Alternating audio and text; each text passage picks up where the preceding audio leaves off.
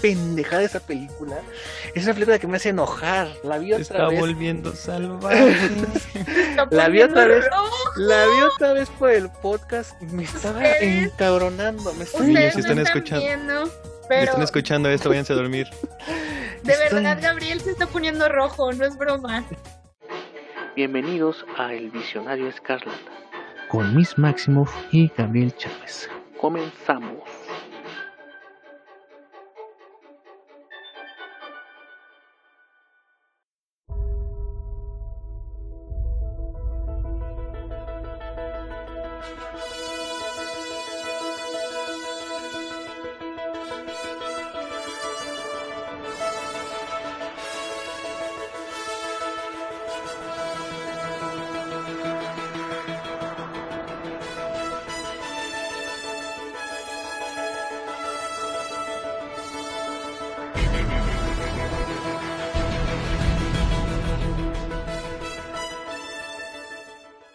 Bienvenida, gente bonita, a otro episodio de El Visionario Escarlata. Un placer estar de nuevo con ustedes en esta noche de sábado, así con mucho frío acá en el centro de la Ciudad de México.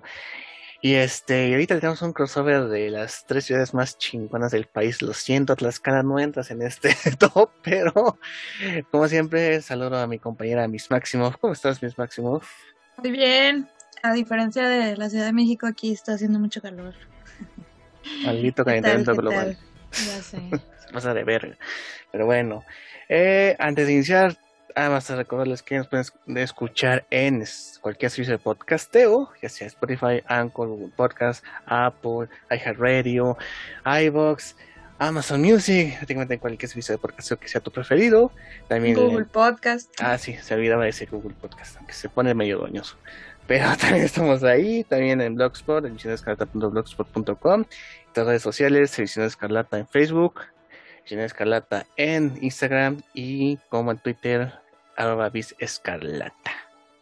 Y hay que presentar a nuestro invitado, que verdad tenemos mucha emoción de tenerlo aquí, porque tenemos eh, que tenía que estar en algún momento en este bonito podcast, porque también tiene su podcast, es alguien que hemos seguido bastante tiempo, espero que no se, no se espante, no se stalkeo, sino que hemos seguido su trabajo de buena manera.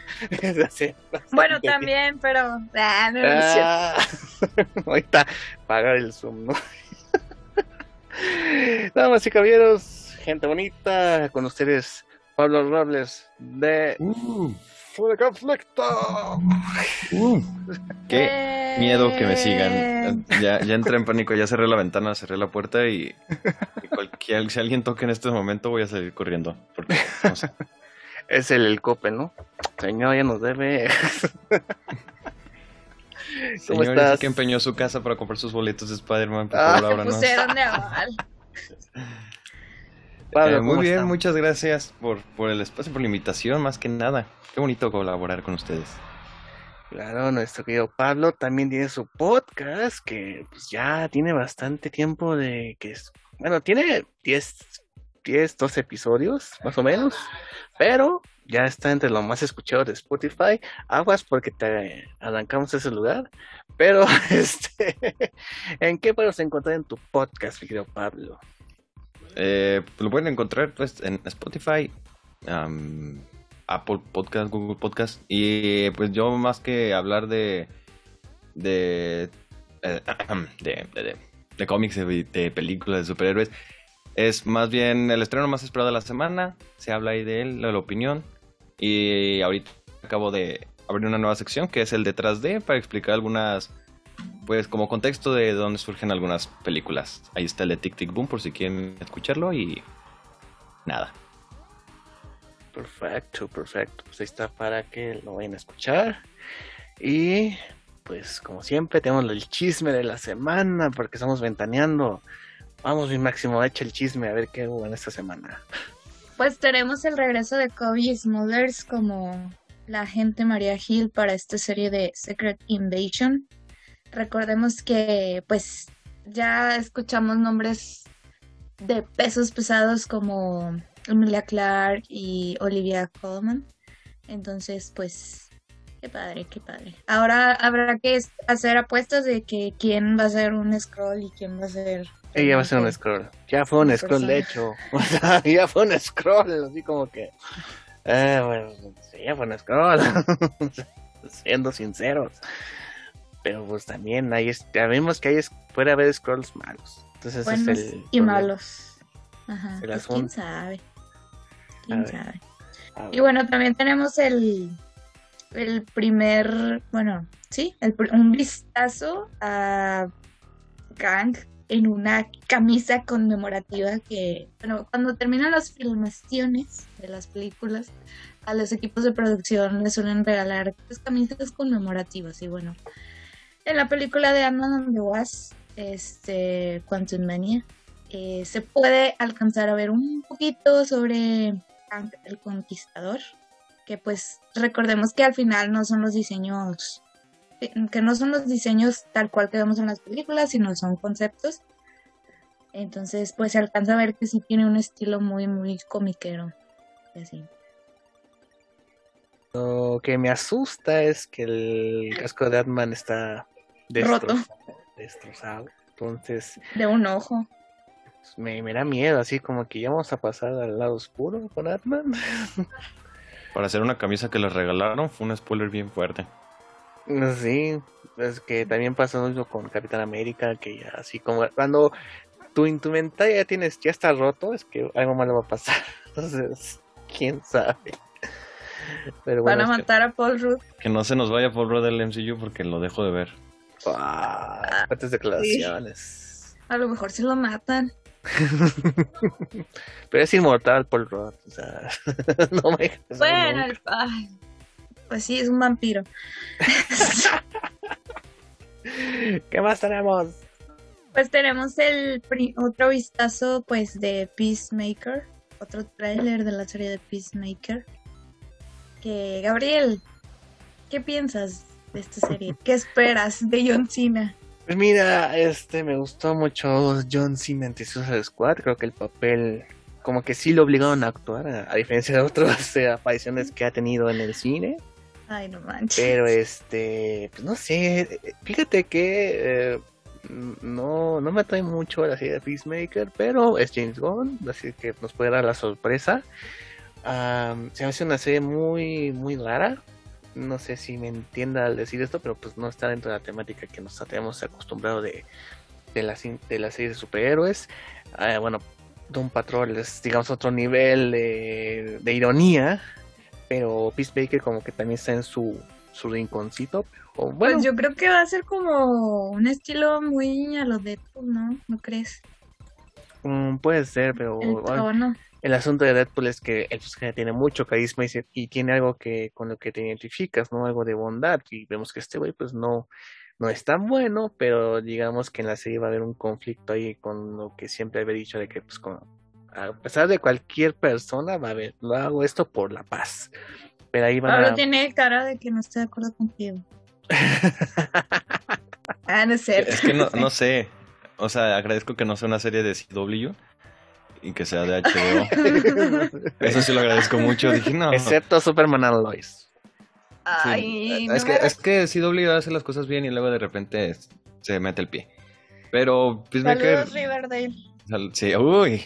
Uy, ese está en el top de los que se metieron el pie y todavía cuando ya se habían levantado se volvieron a tropezar y se levantó y se volvieron a tropezar. Pero Peacemaker, no sé, a mí me gustó, como dices, creo que ahora sí hicieron actuar a John Cena. Sabes que James Gunn es tan buen director cuando John Cena ahora sí pudo hacer un papel bien. Porque pues no es solo como el personaje malote como en Rápido y Furioso 9. Pero, y ya aquí ya sí es. Sí dices, ah, mira, sí sabe actuar.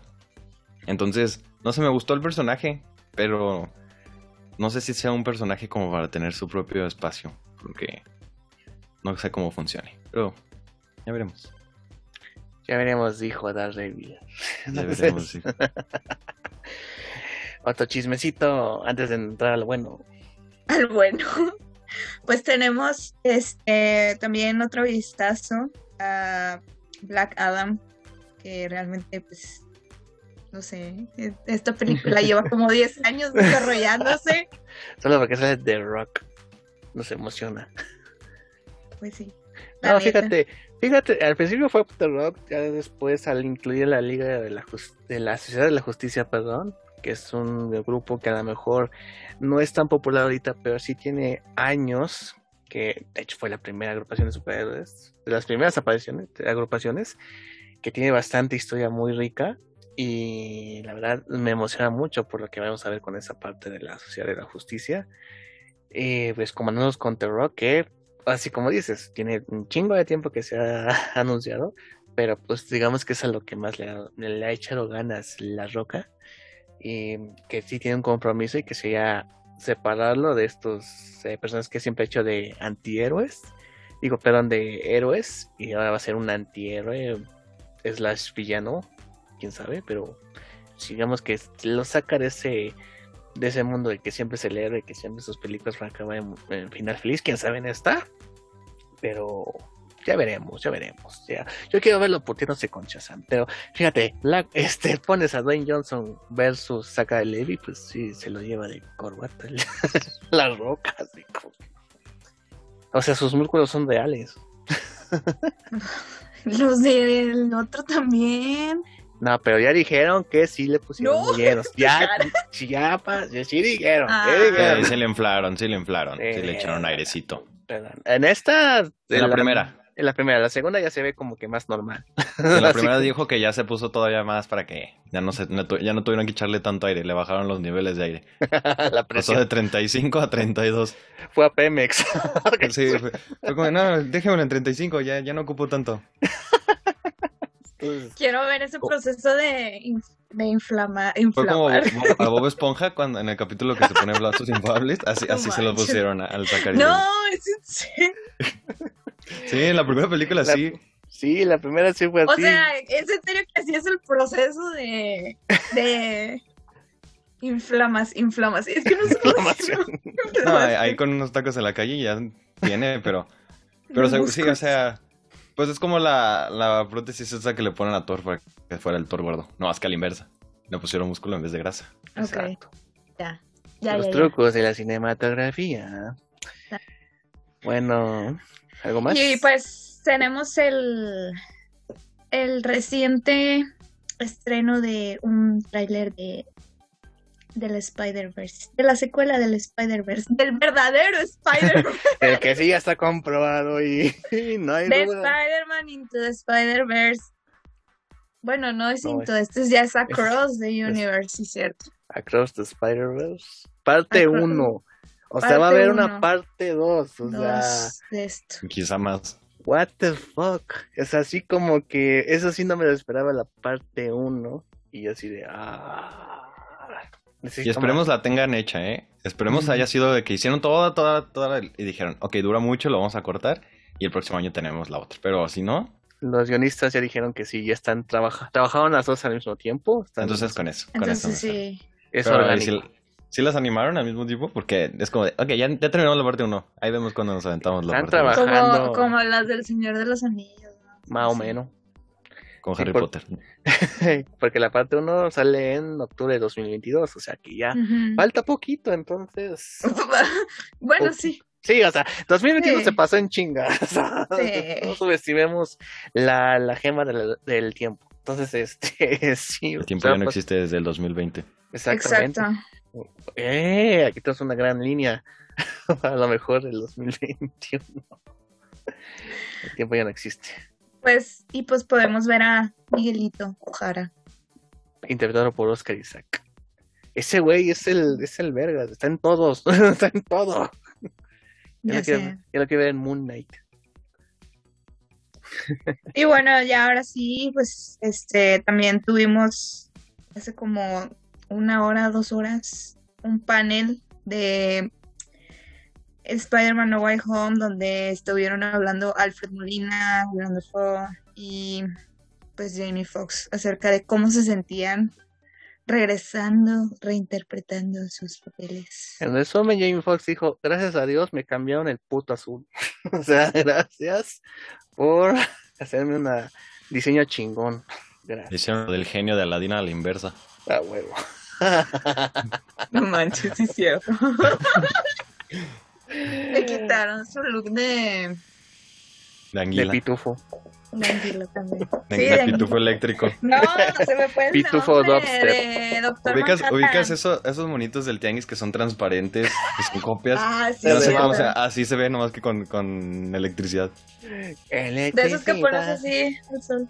Ajá, ponías el se diferentes. iluminaban. Como los, los, los-. Fue una jalada que, que a Electron le pusieron la canción de electricidad de Lucerito. Hoy está quedado chingón. Ay, no. Ay, Dios, pero con, bueno. el, con el dubstep tuvimos y sí estaba chido. Gustó. FT Hans Zimmer. Lucerito Oye. FT Hans Zimmer. ¡Oh, puta madre! Qué grande eso había sido. Y en dubstep. En Dubstep. Pero bueno, antes de iniciar, ¿cómo les fue en la preventa? el ¿Cómo chisme. les fue la preventa? Que nos amerita. La preventa de boletos que fue un desmadre, damas y caballeros, fue un desmadre. Hubo golpes, algo que no se vio en Endgame. Hubo- no, eso no se vio en Endgame, ¿eh? O sea, al llegar a los putas, ¿no? es un, un En este... Endgame este, abrieron los cines y todos corrían así masivamente. Aquí de Pero no hubo no hubo putas. esto. Pero no hubo eso, pero hubo golpes. Sí, un poco más de orden, pero hubo putazos. Entonces, primero con nuestro querido amigo Pablo, ¿sufriste con la preventa? Híjole. Este, Te La verdad es descontaste que- un cristiano. No quería decirlo, pero el de la pelea fui yo. ¡Wow! Yo estaba así y le dije, uh, se te metió, ¿eh? Y se agarraron otra vez. y te metiste la fila. Y me metí, se me empezaron a agarrar y fue como, ok, me va a pasar.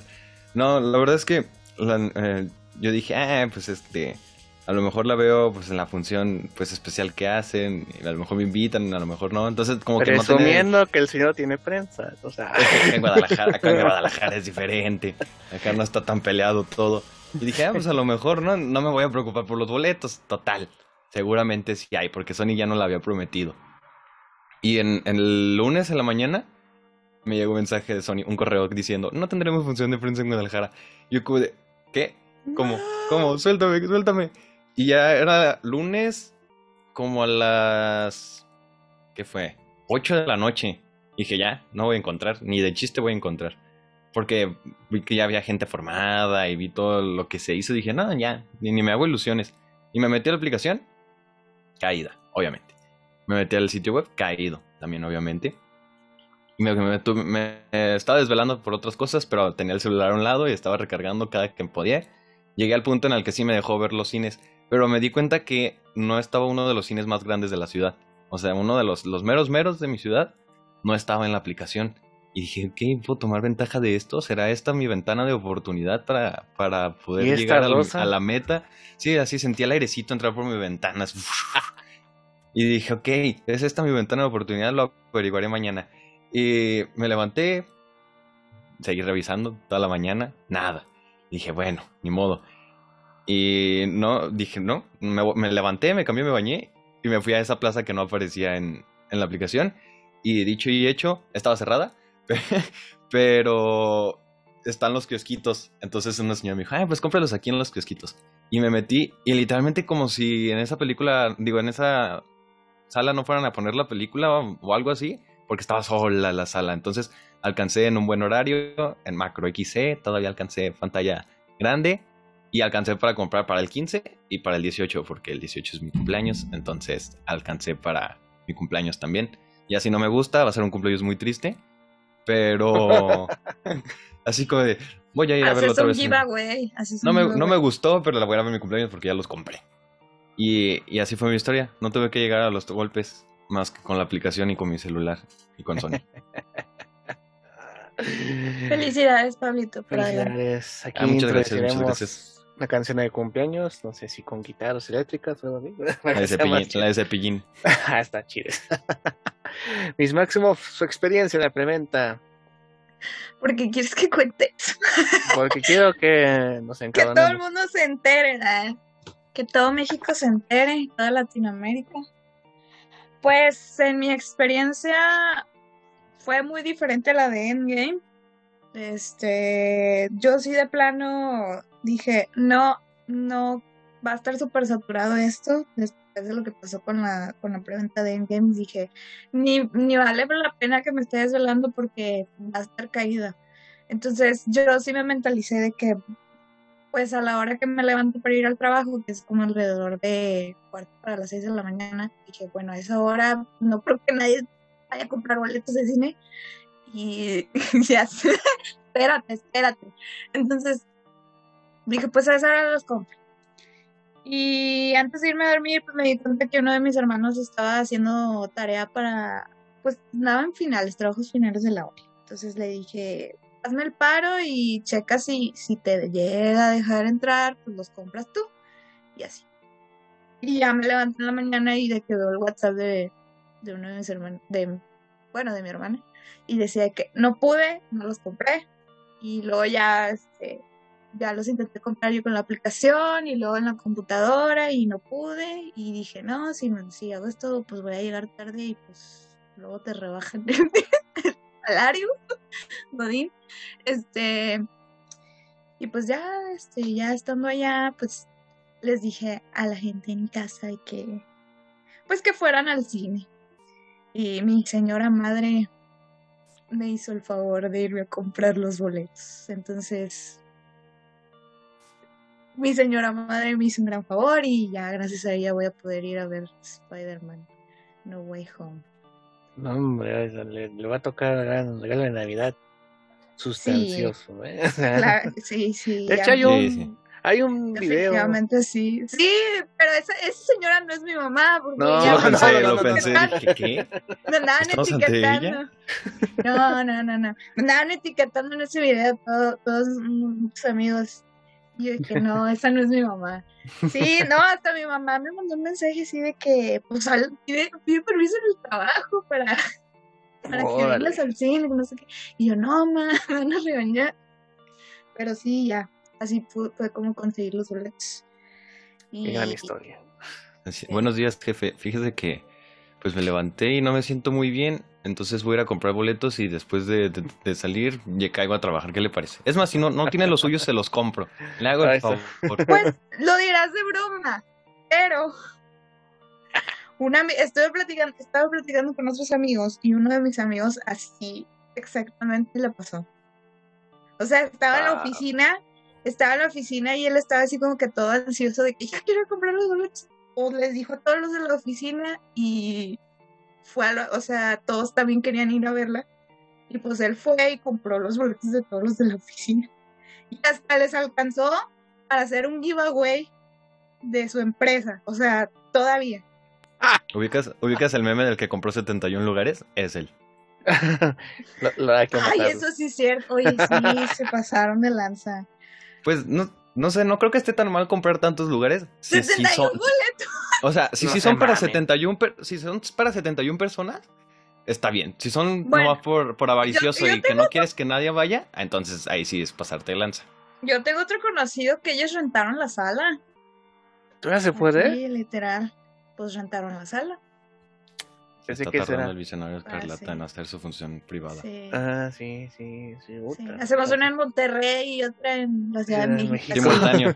Simultáneo, sí, claro. gente. Pero no en Cinépolis, porque, ay, no, no, pues para qué. Mejor un, un cuarto de proyección la ponemos en Cuevana y ponemos la película. Toda culera. Claro que sí. Con anuncios de apuestas rusas. Y le decimos que tiene calidad de cine. Mentira no va a ser. Pues no, así como va a ser como en el cine. No es que tú pollito igualito. rostizado. Con el mismo, con el mismo sonido. Si quieres escuchar un bebé, unas palomitas y las vendemos así de que. si quieres escuchar un bebé llorando, lo vas a escuchar. Entonces, Esa desmadre que tienen de los bebés. Cálmense, gente. No Oye, sí, ¿de dónde salió por tanta favor, no lleven niños a ver películas de superhéroes. Gracias. Así son sus memes, como de no lleven niños a ver sus películas de superhéroes, no son para ellos. Todos como, Ah, güey. "Ah, ¿no? Ok. Claro, Bueno, ¿cuál? ¿Tuviste Spider-Man 1 ya que a los 30 años, cabrón? no mames. O sea, Sí. ay, Y Dios. bueno, algo que me faltó contar en mi historia es que cuando yo me desperté a las cuarto para las seis de la mañana, me entró un mensaje de aquí el señorito presente, licenciado Gabriel Chávez, diciéndome, acabo de comprar los boletos, así que cuéntanos tu historia, Gabriel. Ok, pues sí, estuve desde 11 de, de este, puta madre, de 11 de la, de la noche del día anterior, checando, obviamente como como nosotros pendejos, aquí está su pendejo y saturó el sistema, ¿no? Obviamente. Yo los compro por Cinemex. El problema con Cinemex, a diferencia de Cinepolis, es que ni te dejaba entrar, o sea, ni, siquiera veía los horarios. Según yo tengo entendido en Cinepolis, como que sí te dejaba ver los horarios, pero pues al presionar, eh, darle clic a la función, pues no te dejaba ni escoger boletos. Entonces, no pude entrar al maldito Cinemex hasta las 5 de la mañana. Estuve despierto todo ese tiempo, a lo mejor unos siestas de 5 minutos a lo mucho. Y em, a las 5 de como que ya se abrió un- una ventana, ¿no? Una lucecita al final del túnel. Y este... Y bueno, ahora el proceso fue ya poder entrar. Ahora, el, también un problema fue que tienes un límite de tiempo, ¿no? Entonces así como que se carga para que puedas escoger tus lugares. Ya escoges tus lugares. Se tarda en cargar para que veas cuáles quieres. Se tarda en cargar para que pases al proceso de pago y se tarda en cargar para que se procese ese pago. Entonces, cinco minutos no te alcanzaba para todo el desmadre de los sistemas que estaba saturaron. De hecho, eh, vi que muchos sí les cobraron, pero no les dieron sus boletos. No les llegó el correo, ni les llegó el código QR. Y entonces yo fui de los afortunados porque intenté tres veces. Afortunadamente no se había. mm, A lo mejor entre ese desmadre, que no tenías tiempo para alcanzar a pagar los boletos, los, lugares, pues toda la, había gente, había lugares en la sala. Entonces, después de tres intentos, pude, digamos, así de copiar y pegar los datos en Word, así a lo más rápido que pude. Y afortunadamente sí se cobraron, los que nada más sí se procesaron. Me llegó el correo con los boletos, hasta tuve suerte, porque de hecho quise descargarlos de la misma página y no me dio el PDF, pero sí se pasaron al correo, lo cual fue una gran, este, un gran alivio. Pero sí me enteré de que hubo mucha gente que les cobraron y pues no les llegó el correo que tienen que hacer, tienen que facturar la compra, tienen que ir a Cinemex a ver qué pedo. Luego Cinemex te lo te llevan a la Profeco, la Profeco Cinemex, no sé, es un desmadre o al banco. Entonces, pobrecito de ellos que no, que tienen que pasar por este martirio. Pero afortunadamente, pues tuvimos suerte y sí nos los vueltos después de estar pinches seis horas despierto. Entonces, pues sí, sí. Afortunadamente no tuve que, porque unos no alcanzaron boletos y tuvieron que ir a formar. O sea, la pinche desvelada continua, ¿no? Supongo que hubo muchas ausencias en trabajos y escuelas este lunes. y va a haber muchas ausencias el 15 de diciembre. De mí se acuerdan, culiados. Entonces, pues así está el fenómeno del Spider-Verse. Bueno, según el Spider-Verse, porque todavía no sabemos si va a haber Spider-Verse. ¿Qué es lo peor? Sí, sin, tra- sin trabajo, pero con tus boletos. Ah, huevo. Reprobó Claro el que cuatrimestre. sí. Llorando pero feliz en el cine, ¿no? El 15 de diciembre. Pues es que hay que Con, ver. con la liquidación. pues le, le va a alcanzar para las palomas de frescos, los, los vasos, las este, palomeras, para todo, para que se, se garche bien en la Sí, es función. una manera muy honorífica de morir. Pues bueno, Pero el Spider-Verse siempre va a estar. siempre va a estar en mi corazón. Oye, pero el, el damas para comentar, del video de los putazos, al final se, se oye al que graba que pues, va a estar toda la semana la película. ¿Con qué hecho lo dices tú que estás formado? Con que estás formado en la misma Es fila que los. Yo tengo mis boletos, pues, pero va a estar toda la semana. O sea, no, no los compré hoy nomás por, porque, porque sí, o sea, no, para nada. que no fuera a durar tres meses. Sí, no mames. no- Como de sí, ya sabemos, pero si la ves el 15, te salen los tres Spider-Man. Es como la versión del 15 de diciembre. Ven a ver la película el 15 de diciembre y te mostramos la versión de los tres Spider-Man. Y así va a ser. El 16 ya puede que ya no. A lo mejor ahí ya no salen. Entonces dices, no, no vaya a ser que, que sea real. Ok, ok. Imagínate, Ya, Nada más en el 15 vas a alcanzar a ver los dos Spider-Man, ¿no? Ya las otras como el 16 ya no, ya no Les- va a salir. les cambian, es- el cácaro le cambia el rollo, ¿no? Así que este no va a ser. Son- Sony va a aplicar la que han estado aplicando de la película con dos finales diferentes, solo que aquí es como de la versión con los tres Spider-Man y la versión sin los tres Spider-Man. Ve a verla las veces que sea necesaria hasta que te toque la que quieres ver.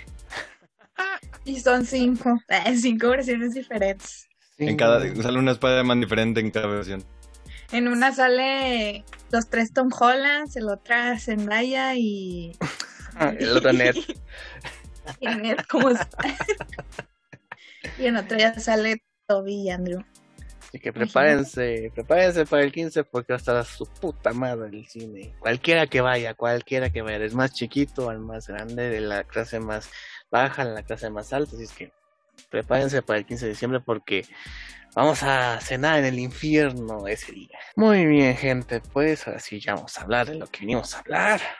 De esta, pues, la segunda saga cinematográfica que ha tenido entre famuros en los eh, lo que llamamos al último comentaremos la de Tom Holland obviamente vamos a hablar sobre The Amazing Spider-Man que fue este aquí nuestro Juan Guido Pan nos, presume sus Blu-rays de las dos películas que esto fue en el 2012 en el mayo de 2012 con la dirección de Mark Webb que había hecho en, ese entonces bueno fue famoso por la de 500 días con Summer con Summer que muchos, hasta muchos decían que esta era una perra, pero después comprendemos de que no, el pendejo era el otro güey.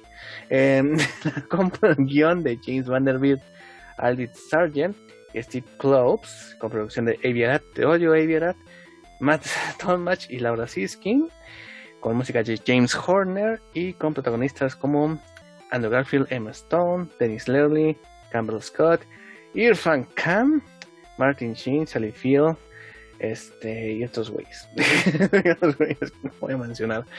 Eh, con un presupuesto de 225 millones y con una recaudado de 758 millones. Que fue un inicio que fue, pues se vio obligado a hacerse. Porque eh, Spider-Man 4, pues renunciaron todos. Así como que si no está Sam Raimi, váyanse a liarlo.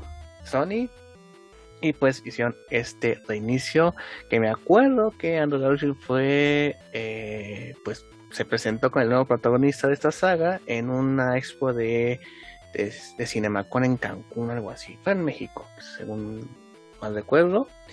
Y que de hecho yo fui a un evento en Cinemex Altavista, creo que se llama, acá en Polanco, en la Ciudad de México, que una presentación especial de un tráiler de, de Amazing Spider-Man que te daban tu hotelcito, había entrevistas con los actores y nos presentaban en 3D, que hecho se hizo mucho al hora de que Mark Webb se asesoró con, con James Cameron para manejar el 3D en la película, que la verdad se veía bastante bien, en, admitirlo. Y pues que, pues sí, muchos emocionados en ese entonces, pero pues pasó la película, ¿no? Entonces, este, primeramente nuestro querido uh, Máximo, por favor, su opinión sobre The Amazing Spider-Man del 2012. Bueno, como dices tú, Gabriel, pues ya venía pues a hacer como que el reboot, eh, pues fue una película que realmente atrajo más comentarios negativos que positivos, pero pues más que nada por la pura nostalgia de todos de que Tobey Maguire sin infancia. este, yo en su momento fui una de esas personas, me acuerdo que hasta salí enojada del cine. Este, pero ya que la pude volver a ver, que de hecho mm, creo que nunca la había vuelto a ver más más que ahora ahora.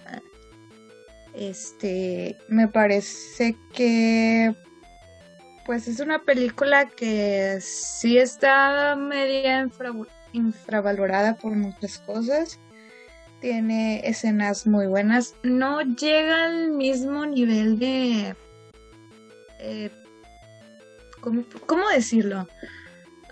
pues es que es, es, muy diferente el estilo de ambos directores, tanto de Marvel como de Sam Raimi.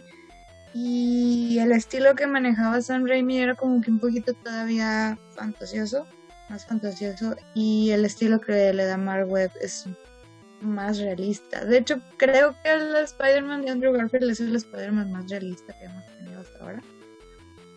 Y qué más, qué más. Y bueno, en esta primera película, dejando de lado este, la nostalgia por Tobey Maguire, pues tiene siento que maneja muy bien el desarrollo del personaje de Peter Parker, el cómo primero muestran como esta este lado de egoísta de que creo que todos en algún momento si tuviéramos poderes o algo haríamos algo egoísta al principio. Y cómo va con esta lucha de venganza que si bien fue muy polémico durante mucho tiempo que era como que los puntos que más los haters resaltaban de que es que Spider-Man haría eso, es que no sé qué. Pero realmente le da mucho sentido a la película para el momento en el que, ya hablando de la película tal cual, ya en el momento en el que, sal, que salva a este niño en el puente, que se da cuenta de, la importancia que realmente tiene el tener esos poderes, el poder hacer algo bueno, el poder ayudar a la gente. Este, creo que está muy bien construido ahí en The Amazing Spider-Man 1. Eh, la química entre Andrew Garfield y Emma Stone, bueno, pues es muy buena, pero sí son medio toxiquillos al final de la película. ¿Por qué te ríes? No, te doy la razón, te doy la razón, biches. Corto pero, corto pero. Ay, Dios mío. No sé. Por, bueno, ahorita, ahorita, ahorita refuto el tema. ¿De, lo, de, ¿De qué? Ahorita refuto el tema. O sea, sí son, sí son, pero ahorita refuto el tema. o sea, bueno, ya. El, mm, café. El, el, el, el, personaje del papá de Gwen también, pues ahí está. O sea, como que realmente el villano de la película, bueno, es Lisa, es el lagarto, pero realmente el que viene siendo, siendo la contraparte mm, moral o... ¿Y quién es el suegro? Sí, de alguna manera. O sea, no villano, no villano. O sea, moralmente hablando es como que el que le pone los pies en la tierra. O a lo mejor antagónico no es la palabra que busco realmente, pero tampoco es como un maestro. O sea, es como... No mm, tiene figura paterna exceptuando al tío Ben, Pero es que tampoco es una figura paterna. O sea, es como lo que te... Sí, el que te pone los pies en la tierra. No es su figura paterna. Ok.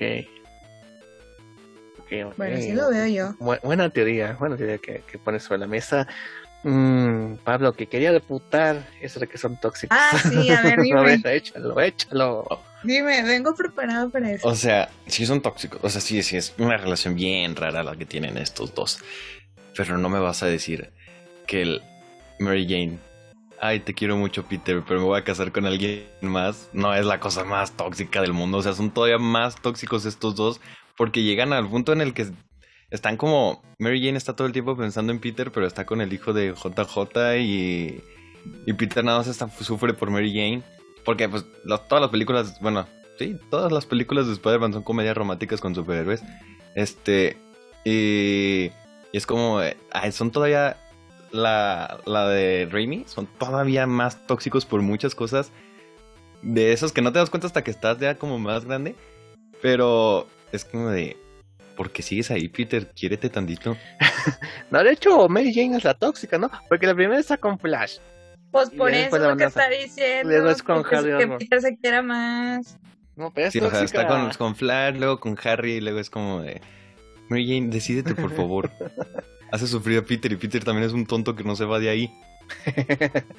no, pero, acaso los dos son tóxicos, los dos. Está bien, te tengo a defender. A ver. venga, venga. En Spider-Man 1 al final, Mary Jane le dice que lo quiere y el otro güey la manda a la chingada. ¿Sí o no? Sí, pero se acababa de morir. El... el papá. bueno, sí, estaba, también. Estaba también se, en el funeral. O sea, también tampoco se lo vas a decir así con. Ah, esto es un pues funeral, déjate que te quiere. Obviamente estás Qué romántico, qué lugar más romántico que un cementerio. Sí, es como, obviamente, ahorita que tiene la mente ocupada, me va a decir que sí, pues, claro. Pero a lo que voy es que, pues en la otra en la segunda película, este, se podría decir que todavía son amigos, bueno, entre comillas. Este, obviamente, pues uno no debería de estar con una persona, y menos comprometerse con otra persona en matrimonio si estás pensando todavía en alguien más. Pero ahí vayan, a lo que voy es que todavía no hay una relación. No puedo creer que estoy justificando gente tóxica. Y todavía se va con el mejor amigo de Peter en la primera. O sea, por si, por si fuera poco. Pero en ese entonces todavía no le gustaba. Ah, pero Spider-Man sí. Sí. Pero Spider-Man era como si tuvieran. A ver, es como si ustedes tuvieran un crush con Elizabeth Olsen. Y. Pero yo no me he besado con Elizabeth Olsen, ella sí se besó con Spider-Man. O sea, cuando la salva de, de- del Duende Verde en, en el desfile, anda con Harry, pero está enamoradísima de Spider-Man. Y ya es cuando como que le hace match en la cabeza y dice, ajá. Pero es un crush. O sea, es un- pero es un crush imposible. Just- O ¿sabes sea, tú, te- tú estás en una no. relación, te encuentras con Henry Cavill, ¿le pegas un beso?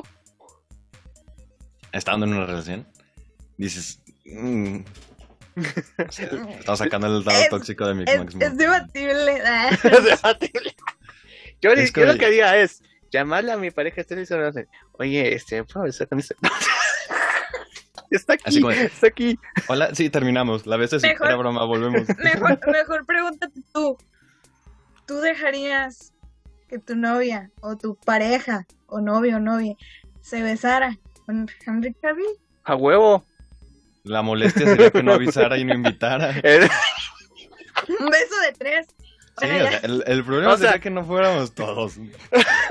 o sea, si, si me avisa, dice, ya, es Henry Cavill, no mames, vas. Aunque no te avise, ¿sabes? O sea, o sea, si alguien llega y te dice, ¿sabes qué? Me, eh, Pero- en la calle y me encontré pero- con el cabello y lo besé. No sería Sí, como de. claro. "Ah, Pero no". avisarte es Pero como de- de cortesía, ¿no? Así como que, ah, ok, Ajá, va, ya, me, me buena tomas onda. en cuenta. No te estoy pidiendo permiso, te estoy avisando. Claro que sí. Así como que, ok, me haces esa cortesía, va, Bueno, a lo que voy es que Spider-Man era, era su crush famoso, ponle tú, o sea, como si te encontraras, no sé, a Elizabeth Olsen, Scarlett Johansson, Henry Cavill, no sé quién le gusta ya ahorita la chaviza. Uno. No creo que nadie se quiera besar, bueno, no sé. Hay gente que no sabe. Hay gente que no, porque- Hay gente que hace filas para una Aunque- película. Hay gente que se pelea por boletos del cine como si la película no fuera a estar tres meses. O sea, ¿verdad? Hay gente que manda a su mamá. Y hay gente que se desvela hasta las 6 de la mañana. Claro. Hombre. Sí, ¿verdad? Bueno, a lo que voy es que, o sea, hay. Mary Jane, o sea, es su crush Spider-Man, realmente no tienen una relación. Digo, ahí Ya, también ya. Peter vio ventaja y dijo, ay, total, soy Spider-Man. no hay pedo. O sea, hasta la segunda película, ahí sí te entiendo lo de lo que tú, lo que tú dices, de que, ay, bueno, ah, se está comprometiendo con alguien más, este, estando enamorado de otro güey, ok, este, pero y de hecho hay una escena eliminada en donde la, la hacen entrar en razón. No sé por qué quitaron esa escena, pero... Y con la Y le amiga, dice- ¿no? Ajá, que la amiga Sí. le dice, pues si estás enamorada de alguien más no deberías estar con él. Es la Entonces, versión. gracias señora, gracias. Es la versión 2.1. que La, sí la salió. dos, pun- sí. 2.1, claro. Neta. Se la versión Así lo extendida, llamó, así ¿eh? lo pusieron. Pero, pero, o sea, sí. Y luego todavía en la 3, cuando ya todo va a salir bien. Ahora es Peter. Ahora es Peter el que se le mete el pie solo. Pinche Cusco. Se llama autosabotaje. Sí, literal. Fue el simbionte. El fue el simbionte, claro que sí. Ah, no tenía el simbionte cuando venció a Gwen Stacy en el desfile. No lo tenía todavía. Ah, no. Fue Ay, pero, fue Leo. pero la otra se besó con el, este, le reclama que es su beso, ¿no? Su beso de los dos. Y el lado se besó con el John Jameson, así. Y toda dice, ay, a ver que si está igual, ¿no? Si sabe igual. No mames. Eso es hipocresía. Se besó bueno. con Harry, por favor. Me acordé de algo. Bueno, ¡Ah! ¡Oh! bueno, estamos hablando de, de, de Gwen no, Stacy. no, o sea, de algo que me platicaron. ok, ok, ok. De algo que me platicaron. Nadie se juzga aquí. Este, Sí, este, puro chisme, chisme, chisme. Es-. Bueno, volvamos a. Pues es que lo del funeral. O sea, no al funeral de su papá, haz un favor. Ni por cortesía, así como que, bueno, te voy a cortesía. cortar, pero, o sea, así como que voy a contar el momento perfecto para cortarte. O sea, y todavía ni siquiera él va a pedirle disculpas. Viene Gwen a la casa de él Amiga, a, date pre- a cuenta. pedirle explicaciones. Pinche Perdón. Pero Mary Jane al menos sí fue a los funerales. Pero ¿por qué era el papá de su novio? En defensa de. O sea, este güey también era su novia. Funeral del suegro. Bueno, pero, pero, mira, acá se puede justificar todavía más. O sea, igual Peter pudo no haber ido al de. al del duende. Pero no hubiéramos tenido ese momentazo. Y acá estaba pues bien dolido porque. O sea, dijo, chale.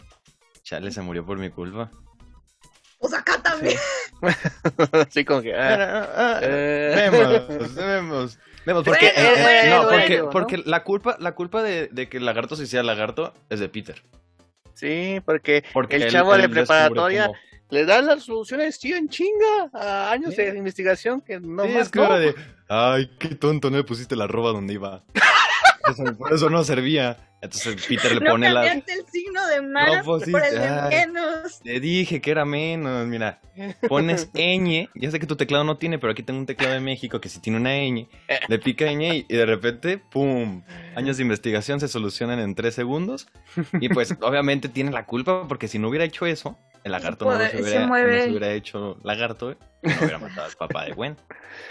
No, es pinche Peter, pendejo. ¿Para qué, le- para qué le mueves? Pero Si sí le además, sabes. otra no le cosa, sabes, no le mueves. otra cosa sin sentido es la trama de los papás.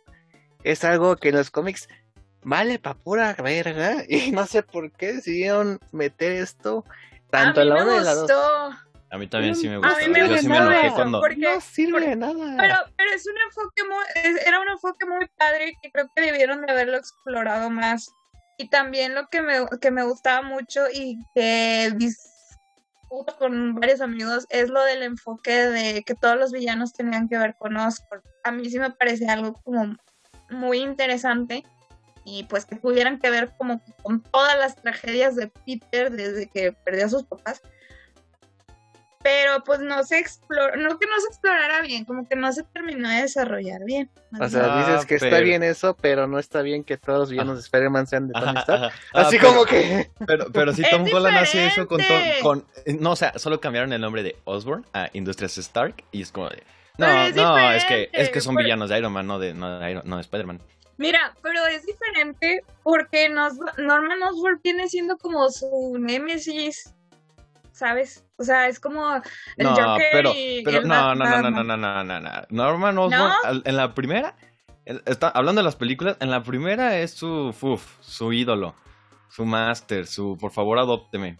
Sé más Sí. que su hijo, su hijo no sabe Ah, nada. Y hay un vínculo así padre-hijo. Lo mismo, lo mismo con, con Tony Stark, o sea, Ajá. Peter Parker es- cuando lo ve dice, oh my god, es Robert Downey Jr. Este, y lo ve y, y le dicen, ah, pues sabes qué, pues te quiero en, en el team, Team Iron Man, porque pues, el Capitán América ni te topa, entonces no te puede traer a su team. Y, y tiene, empieza a tener este vínculo, y es lo mismo, solamente que acá tardó más mo- en morirse Tony Stark. Yeah. Pero están Y- igual de ligados. Y de hecho no hay vínculo entre Norman, o sea, está el vínculo entre los papás de Peter y Norman Osborn, pero no necesariamente entre Peter y Norman Osborn, que es algo que eh, es el pique entre ellos, así de, de papá a villano, y que es algo que se explora mucho en las historietas y aquí ni se dieron ni cinco pinches minutos, porque Norman Osborn se muere al principio de la primera, se Bueno, muere, pues es- se muere, mamá. comillas. se muere. De hecho, Peter, Que en la el- 3 iba a salir, ya vi. El Andrew, el, el Peter de Andrew no tiene ningún ninguna figura paterna. O sea, el Exacto. tío Ben, pues, Bueno, el Pero- tío Ben, sí. pero alguien así como de, ay, me dolió. O sea, sí un pedacito el, pues el lagarto, pero fue más el papá de Gwen. Y eso que tampoco hizo mucho. Exacto, Sí, me parece bien poquito. No hay mucha Pues, relación con el Más o protagonista. menos. Pues sí, porque además, este, te digo, o sea, le dan tanto peso a la relación Gwen y Peter que se olvidan, lo demás ya es secundario. O sea, Mark es buena haciendo estas historias de parejas, pero mi hermano, estamos hablando de una película super... De hecho, Homecoming no es muy romántica, que digamos. La de Far From No, Home eso sí. está hecho para los chaviza. Exacto. ¿Cómo? Todas las películas- ah, bueno, ya, ya, entra en modo mamador. No, no, dilo, dilo, dilo, dilo. Dile, Aquí te Tú acercamos todas dilo, a tú dilo. O sea, es que todas las películas siempre, siempre, siempre, siempre, siempre el amor va a ser lo que mueva todo. Y pues más en, en Spider-Man. O sea, en cualquier película, no no nomás de superhéroes, no nomás de Spider-Man, cualquier película el amor hacia cualquier cosa, persona, persona, ajá, va a mover toda la trama. Y pues en Spider-Man, pues es al amor a Tony Stark. No, no es cierto. Qué buena madre. Es pues que quiere Ay, mentira. Tiene, tiene este como conflicto interno de, de quiero ser Spider-Man, pero también quiero ser un adolescente normal porque estoy chavo para ser Spider-Man. Exacto. A- hablando de Spider-Man, creo que Andrew Garfield, bueno, como presentan a, a Peter en esta historia, es un güey delgado, guapo, cool, en patineta, que toma fotos. Güey, es el, es el sueño de cualquier chavo o chava de la preparatoria y resulta que es el marginado que todos bulean. No mamen, o sea, de hecho, eh, eh, Peter que- Parker es alguien que es un ñoñito, que no entiende mucho de las mujeres, que está muy cohibido, como es Tom Holland, que si era tanto Tobey Maguire como Tom Holland, creo que sí cubren esas características, mientras que Andrew Garfield, pues es un güey que pues no tendría problema para, para socializar. Para o- ligar. Para ligar, exactamente. O sea, Ay, por favor, tú ves a Tom Holland y no dices, este compa no sabe ligar. No, pero como lo presenta en la película, o sea, es alguien sí como que ñoño, y ese Mira, es el pero chiste aparte- de Peter Parker. Tom Holland tiene su valor porque el- los otros dos Spider-Man los vemos, o sea, los presentan desde que les pica la araña. O sea, desde antes de que le pique la araña y luego después. Tom Holland es como de, ya sabes que le picó una araña, ¿no? O sea, sabes dónde vienen los poderes. Te sabes lo demás, no me importa, toma, te da Spider-Man. Entonces no era como necesario verlo así tan, tan nerd. Ya no ocupaba llevar lentes ni nada. Y tampoco nadie lo bulea, porque pues a Tom Holland, ¿quién lo va a bulear? O sea, tú ves a Tom Holland y dices, este compa me parte el- todo en dos segundos. Pero a, a mí el Andrew Garfield se me- también se me hacía como el, el compa más cool del mundo. Era como. Pero tampoco es como tímido. O sea, sí lo bulean, pero no es tímido porque le habla, güey, muy fácil. Es que eh, no es tanto como si fuera un ñoño. Era más como estos vatos que. Como. Bueno, me da así como la sensación de que era más como el resentido. El que puede todos. hacer un tiroteo en cualquier momento. Wow. Sí, sí, o sea, como que me da más esa vibra. Es que incluso, pues al principio de la película sale Flash golpeando a un chavo. Y Peter va y se le para enfrente y le dice, ya déjalo en paz. O sea, porque le dice, tómale una foto. Y el, el Tobey Maguire le hubiera tomado la foto como de, yes sir. Y le hubiera tomado la foto. Y Andrew era como de, no, este, pues no, déjalo. Y se le pone enfrente. O sea, no era como un, no es alguien tímido. Más bien es alguien como de, no me importa lo que pase a mi alrededor, voy a escuchar música y hacer lo que me pegue la gana. Ajá, o sea, no, sí. ese no es Peter O Parker. sea, como más indiferente, más resentido, más Rick Sánchez, algo así. Oh, no, ya, ya. Límites, ¿eh? O sea, O estás- sea, bueno. me la estás bajando más, de hecho. O sea, indife- O sea, lo que voy es que el, el nivel de indiferencia, de, de, ah, sí, o sea, como que muy intimismado. O sea, más que, no era ñoño, era más intimismado. Eso. No, pues sí, o sea, me estás bajando más, de hecho, con esa explicación. Estaba Porque en pelea Peter- consigo mismo. Sí, o sea, es que Peter es alguien que es una buena persona, pero que pues no se puede dar a respetar o no tiene la confianza para hacer eso, ¿no? Sabe poner límites. Exacto, entonces, y aquí me está diciendo un güey que pues más bien le vale mal de todo. Así como que no mames, ese no es Peter. Es que ese, pero ese, Pero es que ese no es Peter en los cómics, pero las películas y los cómics son dos cosas diferentes. Ah, no, pero. Toby y Tom sí son ese, tiene esa característica de Peter en los cómics, pero este güey fue hecho para la gente generación Crepúsculo. Seamos sinceros. Uh, me Perdón. siento agredido porque yo vi esa película a los 10 años. yo también, yo Yo leía vi- los libros. Yo, no, yo vi Spider-Man, este, Amazing Spider-Man a los 10 años. Y para mí Spider-Man, ese Spider-Man era como la persona más cool del mundo. Y hay un, cada año me sale el recuerdo en Facebook que dice, The Amazing Spider-Man, mejor película de Spider-Man del mundo. Oh, Ay, ternurita.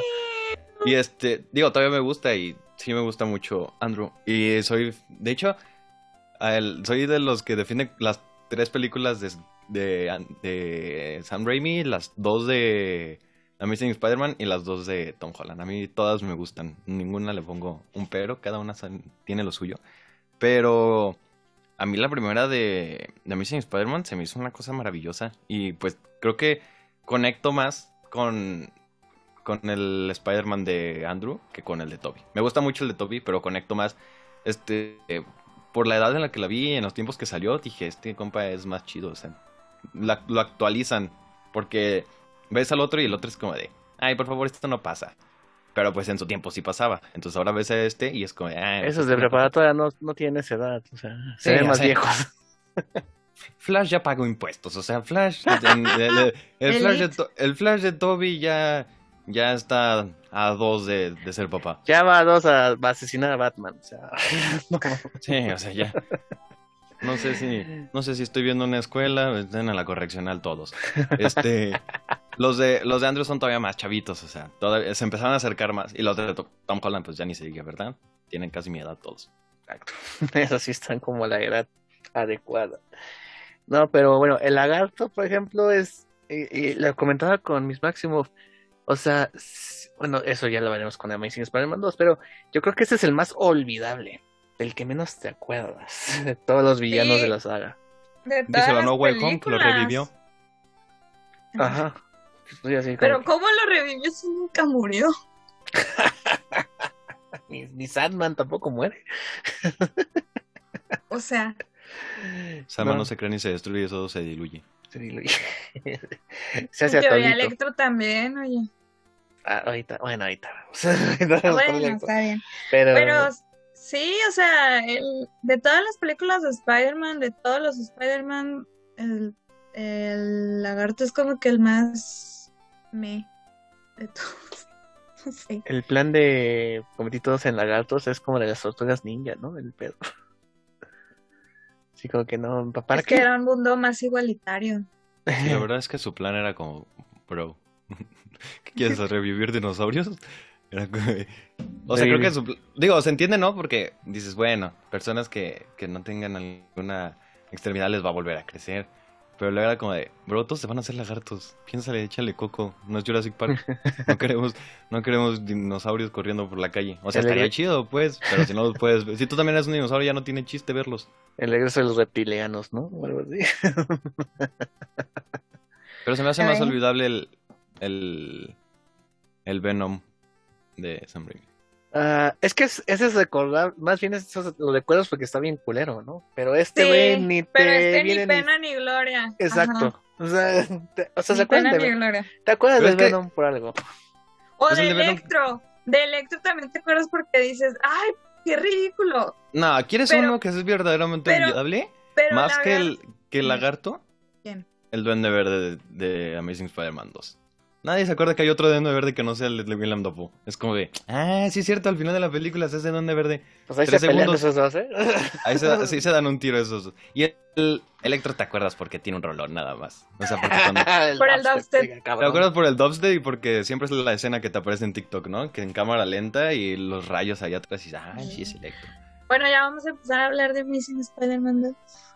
¿Eso existe?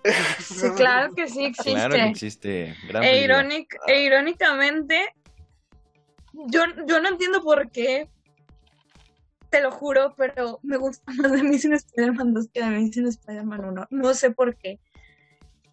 Estoy consciente de que tiene diálogos bien feos. Y estaba platicando con un, con un amigo que también la vio recientemente y él y me decía, es que cada conversación que tienen Gwen y Peter parece sacado de WhatsApp. Y soy rebelde cuando no estoy con los demás. Y bueno, eh, les voy a leer dos diálogos que me acuerdo. Porque por favor, por favor. Una, un, de, de Amazing Spider-Man 2. Uno es, una vez tenía un amigo y no funcionó. Yo también. Profundo. ¿Qué es eso? O sea, lo otro que dice, elegiste el peor lugar para esconderte. Perdón por no escoger las Bahamas. O sea, se, escucha bien. Comedia romántica. Fíjate, este guion lo escribió Alex Kurtzman, Roberto Orsi y Jeff Pinkers. Son los de Transformers. O sea, han escrito cosas tan chingadas como Star Trek y tan jodidas como Transformers. Entonces, imagínense, no sé qué pedo. Pero yo sé que hay malas, hay peores películas de Missing Spider-Man 2, pero a mí en lo personal es la que más detesto. Puedo verte Gatuela, puedo verte la de los fanforstics de Josh Trank, de, de pinche chingadera esa. Pero esta mierda no la había visto desde que se estrenó. Me acuerdo cuando fuimos a verla que tembló ese día, me acuerdo que tembló ese día, y por eso no fuimos a un Cinemex, nos que a un Cinépolis, esperaron un chingo de rato, Y, eh, neta, es como la peor mierda, es una masa de mierda apestosa que está ahí en el pinche rincón. Es mm, es una pendejada esa película. Es una película que me hace enojar. La vi otra Está vez. volviendo salvaje. Está La vi otra vez. La vi otra vez por el podcast. Me estaba Ustedes- encabronando. Me estaba Niños, Ustedes si no están escuchando- viendo, Si pero están escuchando esto, váyanse a dormir. de Estoy- verdad Gabriel se está poniendo rojo, no es broma. Es que es una mierda, es, es una ofensa para el personaje, es una chingadera, es una película hecha con las patas, es A ver, a ver, a ver. desperdiciado, Jane Fox, Respira, desperdici- Respira, O sea, po- Paul, espérate, déjame terminar, está bien. déjame terminar. Y Paul- justifícame tu respuesta. Paul Bettany está hecho una mierda hacer una actuación, hace una pinche ¿Paul Bettany? Perdón, este Paul, este, ¿cómo se llama? Hasta se me olvida. Paul Yamati, gracias, Paul Yamati. Ay, lo sé tan de la verga como Rino, o sea, y es un Batman v Superman, pero al, al, a la décima potencia, o sea, es una Épale. chingadera. Sí, ni madre, nadie me, me va a sacar de eso. Es una cosa horrorosa que apesta, o sea, me, me enseñas el, el, el Blu-ray, quiero, tengo ganas de vomitar. de No solo es el Blu-ray, es la versión de Target. Puta madre. Tres, tres discos. no, no. Tenía- yo tenía un póster y de hecho lo iba a pegar, pero ya no, creo que ya No, no. no, es, es una. Esta es la razón suficiente como para verla y reverla y verla y reverla y verla. y Me va, reverla. e inclusive aunque salga Emma Stone, no la salva. No, para mí es una, es la peor película de superhéroes que se ha hecho en la historia. Para mí, sé que hay más peores o peores, como sea, para mí es la, lo más bajo que, ha- he visto en un cine. O sea, es lo peor. Y es porque es Spider-Man, porque es de mis personajes favoritos. Lo ponen más abajo. O sea, es como para sepultar y esta madre nunca existió. Por algo le diseñaron a Jamie Foxx como Electro y no a, ni a ni a Octopus ni a este ni a Green Goblin, a pesar que todos se quejaban de que era una pinche traje de Power Ranger. No lo diseñaron. Pero a Jamie Foxx sí le tuvieron que dar su pulida porque no mames, esa pinche chingadera azul no puede regresar. Entonces, Era sí, es Doctor Manhattan. chafa, chafa, chafa. Es una mierda Harry Osborn.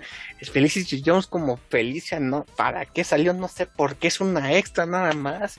Eh, a- a- al personaje de... Hay un doctor Kafka que de hecho es mujer, que en este, si se hubiera estado en esa época hubieran hecho un pinche quejas ahí porque cambiaron de alguien que era mujer a hombre, con un doctor más cliché con su pinche este disco de vinil y la ópera ahí experimentando con Electro, pinche escena más sacada de los pinches gordos que no entiendo por qué está ahí.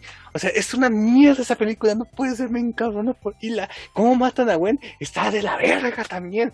Nada que ver como lo fue en los cómics. Está hecha a la cursilería al mil por ciento, por favor. Esa es una mierda. No entiendo por qué le gusta a la gente. O sea, lo respeto, pero no entiendo por qué. O sea, para mí fue. Eh, Gabriel, ya se va a acabar el tiempo. Sí, ya lo sé, ya lo sé, pero no puedo seguir. O sea, Respira, respira. Ve, por favor, ve a tomar agua. Respira porque ahorita nos vas a odiar por defenderla. no, no, no, estoy preparado para los putazos. Ay, bueno, vamos. Es la a- primera vez que te veo fangirlear. Estoy sudando, estoy sudando. El otro burlas de mí por lo de Ralph Boner, pero bueno. No, no, no, o sea, lo de tu Ralph Bowner es lo, es esto, el doble, o sea, para mí, o sea, fue un momento nada más Ralph Boomer, o sea, esto es todas dos horas y media que dura esa chingadera, pero bueno, vamos a cortar. ¿Por qué, te, por qué? Si Demencia Spider-Man es mi película favorita de Spider-Man. Al final, así de. Pero bueno, ¿quiénes somos nosotros para juzgar? Sí. Claro que sí. Después de todo. Bueno, gente, este, les pido disculpa por mi explotación, mi, me exploté, o sea, ya saben, al lado de esta cosa me saca de mis casillas, pero bueno, aquí Miss Maximoff y querido Pablo, por favor, díganos por qué es una película de miedo. o por qué les gusta. Los caballeros primero, Pablo. Pues, bueno, o sea, sí estoy, no, estoy de acuerdo contigo con todo lo que dijiste, ¿verdad? Pero sí estoy de acuerdo en que es una película muy, muy mala, o sea, es muy mala, no, como película es muy mala, pero a mí me gusta, o sea, me, consta que me gusta, algo tiene, algo tiene que hace que me guste a pesar de que sea muy mala, o sea, no sé, no sé, no sé si sea quizá ese, ese personaje llamado Gwen Stacy, o, o todo, pero me gusta el, el drama, el, el drama que le meten. Es como de, esto no es una- yo sé que no es una película de Spider-Man lo que estoy viendo, pero el drama está bien chido. Me gusta el chisme y esta película está llena de chisme. Ok. Miss Máximo, su argumento. Pues por eso quise que grabáramos estos este, especiales de sagas de otros Spider-Mans, porque te- me acuerdo que te dije, es que se me hace que ya cambié de opinión respecto a lo que te había dicho en el otro episodio de cuando tenías tu otro podcast, Gabriel, que hablábamos de los Spider-Man. Porque yo también pensé que iba a cambiar de opinión sobre The Amazing Spider-Man 2, porque en ese entonces era mi película favorita de Spider-Man en live action. Y hasta la fecha sigue estando en mis favoritas. A lo mejor ya no es mi favorita tal cual, pero sigue estando en mis favoritas. Y como dice Pablo, yo también estoy consciente de que es una película que tiene cosas muy malas, muy malas, como el diálogo, los diálogos que les acabo de leer hace rato. Y tiene muchas inconsistencias y tiene, le sobran personajes y el personaje de Max está bien extraño y muchas cosas muy malas. Pero me sigue, no sé, me, me, me, me gusta mucho, no, no, le tengo cariño a esa película, mucho cariño. El, voy a hablar de las cosas positivas de esta película. Échale. Número uno. Número uno. Visualmente está muy preciosa. Yo creo que de todas las películas de Spider-Man es la que tiene mejor escenario visualmente. Este, Entre esta y eh, Far From Home. Me gusta mucho. Far Bueno, From- sí, también Far From Todo lo Home. de los drones y todo el sueño de Sí. misterio se hace. uf. Sí, sí, también. Estoy de acuerdo contigo, Pablo. Este. eh, Ok, entre Far From Home y estas son las que están muy mejores en cuanto visualmente. Este, a pesar de que el diseño de Electro, pues parece un Doctor Manhattan fusionado con una anguila, con, no sé, con lo que ustedes quieran. Eh, toda la cuestión de sus poderes también visualmente está muy chido. Me, me, a mí me agrada visualmente. A lo mejor el diseño de él tal cual no, pero de sus poderes está muy padre. Eh, la música de Hans Zimmer, en lo personal, es mi soundtrack favorito de, películas. Este, cuando recién salió esa película, lo escuchaba casi a diario y me encanta el soundtrack de The Amazing Spider-Man 2. Lo amo. Ay, ¿qué más? ¿Qué más? ¿Qué más? Y bueno, yo, a diferencia de Gabriel, yo pienso que la muerte de Gwen Stacy sí está muy bien hecha. Eh, creo que realmente sí fue un... Si hubieran seguido la película, la tercera película, siento que sí hubiera sido un gran peso en el desarrollo de Peter. Este, porque tanto en The Amazing Spider-Man 1 como en la 2, como, como decía Pablo, al final del día la gente, las gentes, nos motivamos por el amor y entonces el hecho de que ahorita Peter perdiera el amor, este, y pues tendría que encontrar como que una otra motivación, ¿no? Pues para continuar y seguir adelante. Este, la muerte de Gwen Stacy en lo personal ha sido como que una de las muertes que más me han impactado en nivel de, o sea, en cine, televisión, en libros, etcétera, con la que más he chillado. Este, todavía me acuerdo que cuando vi esa película todos se callaron en el cine, o sea, realmente au- au- pues, fue un silencio total cuando se muere la Gwen. Ya me cubrí la cara, pero bueno. Ay, Gabriel. O sea, realmente todos en el cine se quedaron así de que. Y, y fue un silencio total. El, el Gabriel fue como de nada que lamentar. Y, y le hizo así a su copa de vino. Y claro que sí. Ah, cinema, Martin Scorsese se cagaría en esto. Sobrevalorado. Sí, claro que sí. Pero para mí fue un acierto. Este, porque pues logró logramos empatizar con el personaje de Gwen y pues logró... Acuérdense, el arte siempre va a transmitir. Entonces, si te transmitió y si lloras con la muerte de dato por bien Me servido. transmitió asco. Gabriel. Bueno, y la escena posterior del funeral y de que va a visitar la tumba todo durante tantos, cinco, cinco meses creo que son, este, también me parece muy bueno. Y la escena final, yo sé que todo el mundo dice, como que el morrillo ese, este, lo iban a La mamá más no, culera no sé. del mundo, ¿no? A mí me gusta mucho cómo termina The Amazing Spider-Man 2 porque al final del día es Spider-Man recobrándose de todo lo malo, levantándose de nuevo. Entonces ese es otro acierto que le doy a la película. Y qué otra cosa, ah, pues también tanto en la 1 como en la 2 eh, creo que es el Peter más científico. Bueno, no, Tom Holland también. Tom Holland también. Recordemos que sus telarañas se las trajeron de Osco. No, no, no, bueno, sí, pero no. Sí. Pero él mejoró la fórmula, hermano. Él- ajá, o sea, y aparte- Tom aparte- Holland la creó desde cero. Sí, pero fue la primera vez que pudimos ver a Spider-Man haciendo sus telarañas. Y antes era como de. O sea, yo que no conocía nada, fue como. Ah, caray, mira, este Spider-Man dispara, no dispara del brazo y dice Shazam. Para tratar de disparar. Este tiene Claro. esos aparatitos, entonces era como, wow. O sea, era muy diferente el Spider-Man, en mucho, en todo, realmente era muy diferente. Pero, Ah, sí. pero aún así, o sea, sí, el, el de Tom, el Spider-Man de Tom Holland sí, este, sí es científico, pero aquí en las de Amazing Spider-Man como que tiene un mayor peso esta parte científica. Que las Más recuerdo que ese güey no pudo aislar la electricidad desde telarañas hasta que le dijo Gwen. Y eso porque nada más faltó una clase de no sé quién chingados.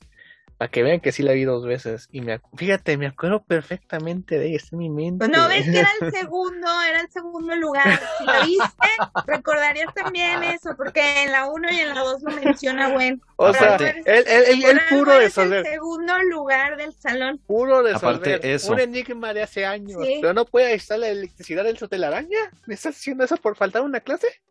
Sí, Sí. sí. Te pides una no- clase de Excel y ya no sabes cómo usarla. Yo no sé dividir porque falté en la primaria esa clase. Con dividir de dos cifras. Sí, sí pasa. Aparte, aparte del personaje, bueno, está bien chido. O sea, está.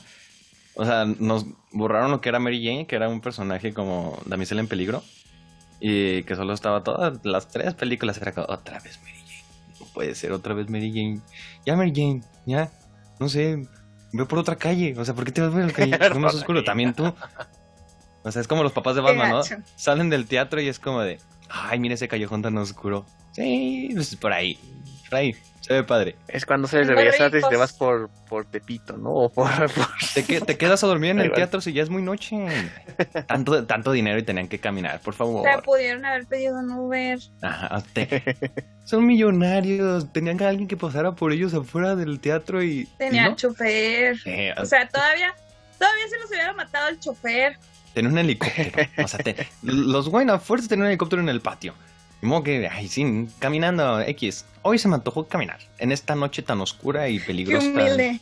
Sí, el, el, el Thomas dijo, "Mm, sí, tengo ganas de caminar por, en esta calle. Tengo ganas de ser humilde. Sí, hoy, hoy vuela humildad.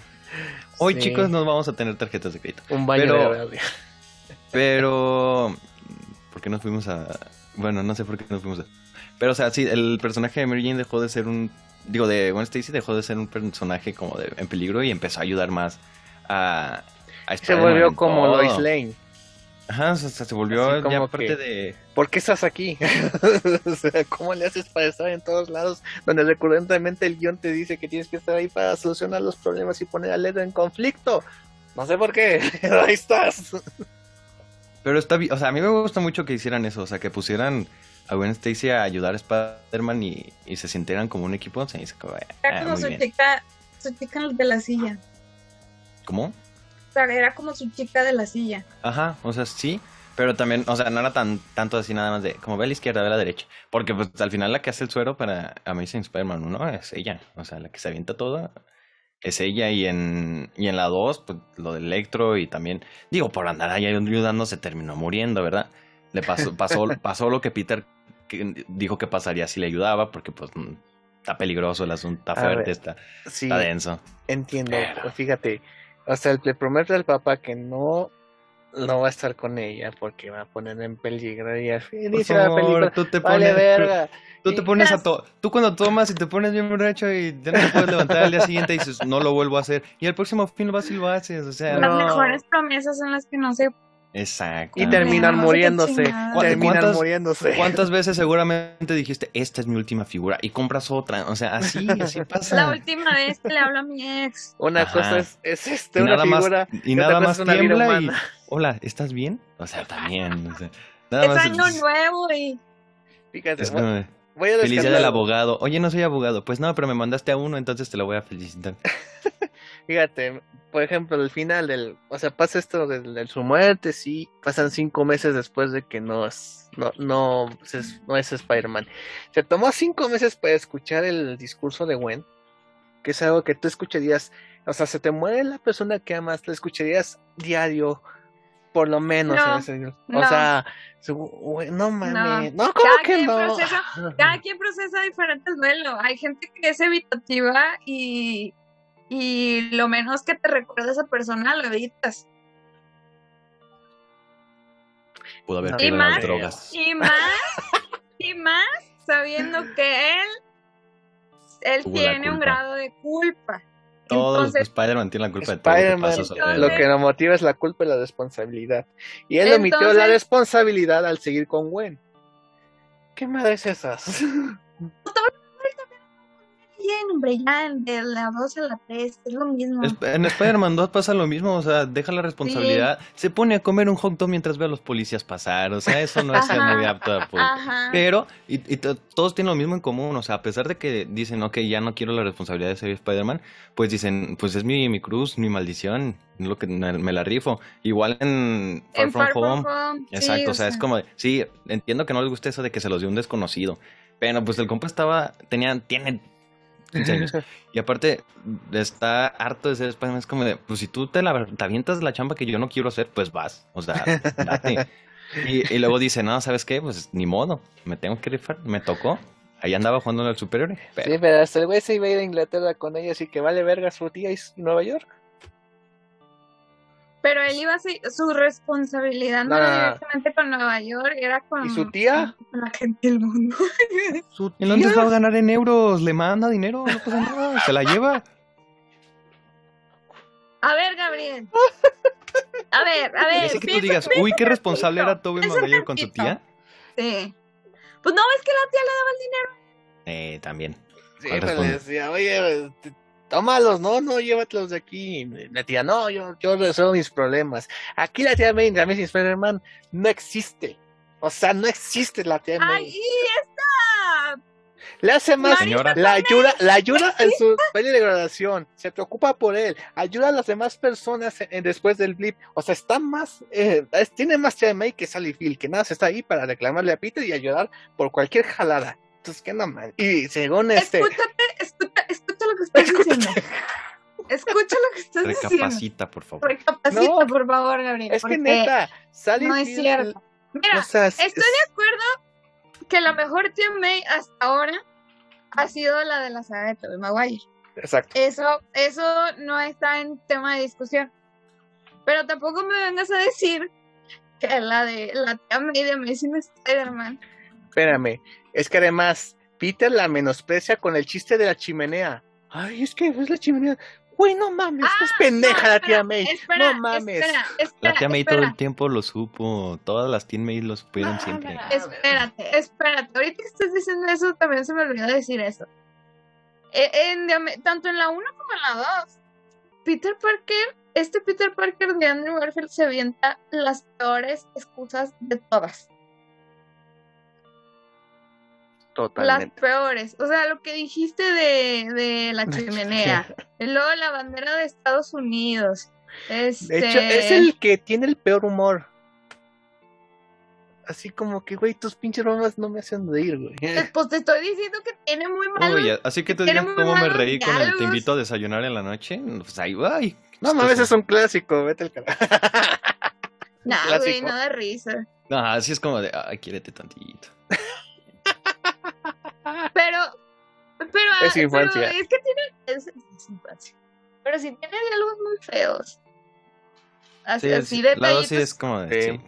de La lo dos que- te escupe en la cara en tu intelecto. Luego Sí. también lo de la, el- lo del tren, que tiene, o sea, Pero, espera, espera, espera. Ajá. Es que quiero, antes de continuar, quiero seguir con lo de la tía May. va. Yo siento que esta tía May sí sabía que era, que era Peter. Era Spy, que era Peter. Era Peter, Peter ¡guau! ¿Qué? ¿Cómo que Peter Parker es Peter Parker? Que, la- que esta May sí sabía que Peter era Spider-Man, pero se hacía pendeja. Y ya, es todo. Pues de las, la, decimos lo La- mismo de to- Tobey todas Maguire. las- todas No, las ay, siempre. no, en la- en la Tobey Claro, Maguire no. claro, siempre. Sí. Ay, tú no- cuando lo del El discurso de la 2 lo tiene más el en discurso claro. de la 2 cuando se sale de cuando se está saliendo de la casa y le dice, "La gente necesita héroes." Guiño, guiño, guiño. Necesita gente como Spider-Man. Guiño, guiño, guiño. Casi le susurra, "Vuelve como Spider-Man o nos morimos todos." Este, Niño, guiño, por favor. O sea, es- está cantadísimo y la 2 también, o sea, era como pues sí la trata ton- como No, tonta, pero la, es que no. la- la otra también, la tía, la otra tía May también dice, ay, ay, ¿a quién quieres hacer mensa? O sea, cuando tú, le aplicó el de cuando tú vas, yo ya vengo. Y ¿What? bueno, y la de ¿Nunca te la dijo tu abuelita? y tu abuelita Este- siempre cuando le decías algo que, que estaba en Ah, ¿se sí. cuando tú vas, yo ya Eh. vengo. Y la de Tom Holland, bueno, Tom Holland, ni modo que diga que no sabe, ¿verdad? Lo vio. así lo descubrió, es así. Lo vio. Es como, como, en, como en el juego de como en el juego de, de PlayStation. O sea que según Peter, la tía May nunca supo. Y ya hasta el final le dice, todo el tiempo lo supe. Quítate la máscara, quiero ver a mi sobrino. Ah, pues está bonito, no, no, la chingada hicieron a la tía May en esta saga. O sea, eh, luego también, es que tiene De demasiadas. Ajá. Esta Sally Field odiaba a ese personaje. Hace Mm. poquito un amigo me pasó una entrevista donde ella dice que Qué pues es que no le puedo no le puede sacar mucha tridimensionalidad a este personaje, está muy seco. No sé qué. O sea, y- odiaba el personaje de la tía May. Sí, o sea, fue muy desperdiciada para la actriz que era. O sea, Ah, era sí, una está- perfecta tía May, pero. es- como personaje, como actriz, como todo está desperdiciado. Pero Totalmente. pues es que esta saga, se- la otra como de... La de Toby es de relación de... Este, su familia, en- la familia es primero. Y, y Mary Jane. Acá era como 100% Gwen Stacy. No me importa Sí. el mundo. Gwen Exacto. Stacy. Es el Y Tom. Holland es como de no me importa el mundo, quiero ser un vengador. Jiji. Bueno, en la primera. Ya después. la primera es, en la primera es como quiero ser un vengador. En la segunda es ya no quiero ser un vengador, era broma. A Es demasiada presión. Era como de, sí, yo estoy feliz en mi primer día de trabajo. Era el trabajo de mis sueños. Un mes después ya no quiero estar aquí. ¿Qué hago aquí? No debía haber hecho eso. De hecho, Esta este, tercera va a ser como de, jaja, mira mamá, soy un vengador, pero ¿a qué costó? Aquí costó. No, de hecho, aquí las, los misterios. Un- los misterios para dar más complejidad al guion están del nabo. O sea, porque aventé una calculadora, se me caen unas monedas y no sé, descubro una, una estación de tren que estaba oculta, pero está en internet. Y este, resulta que yo solo soy el hombre araña porque mi genética me lo permite en lugar de porque soy Peter Parker, es porque soy el hombre araña. Entonces aquí es aquí como que, ¿qué, pedo, güey? O sea, los misterios o también. Eso de la genética, a mí me, a mí me gustó eso de que, perdón, pero a mí sí me gustó eso de que el papá experimentó las arañas y coincidentemente le tuvo que haber quitado a él.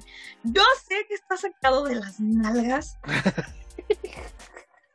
pero, Me conformo con eso. pero me gustó, sí.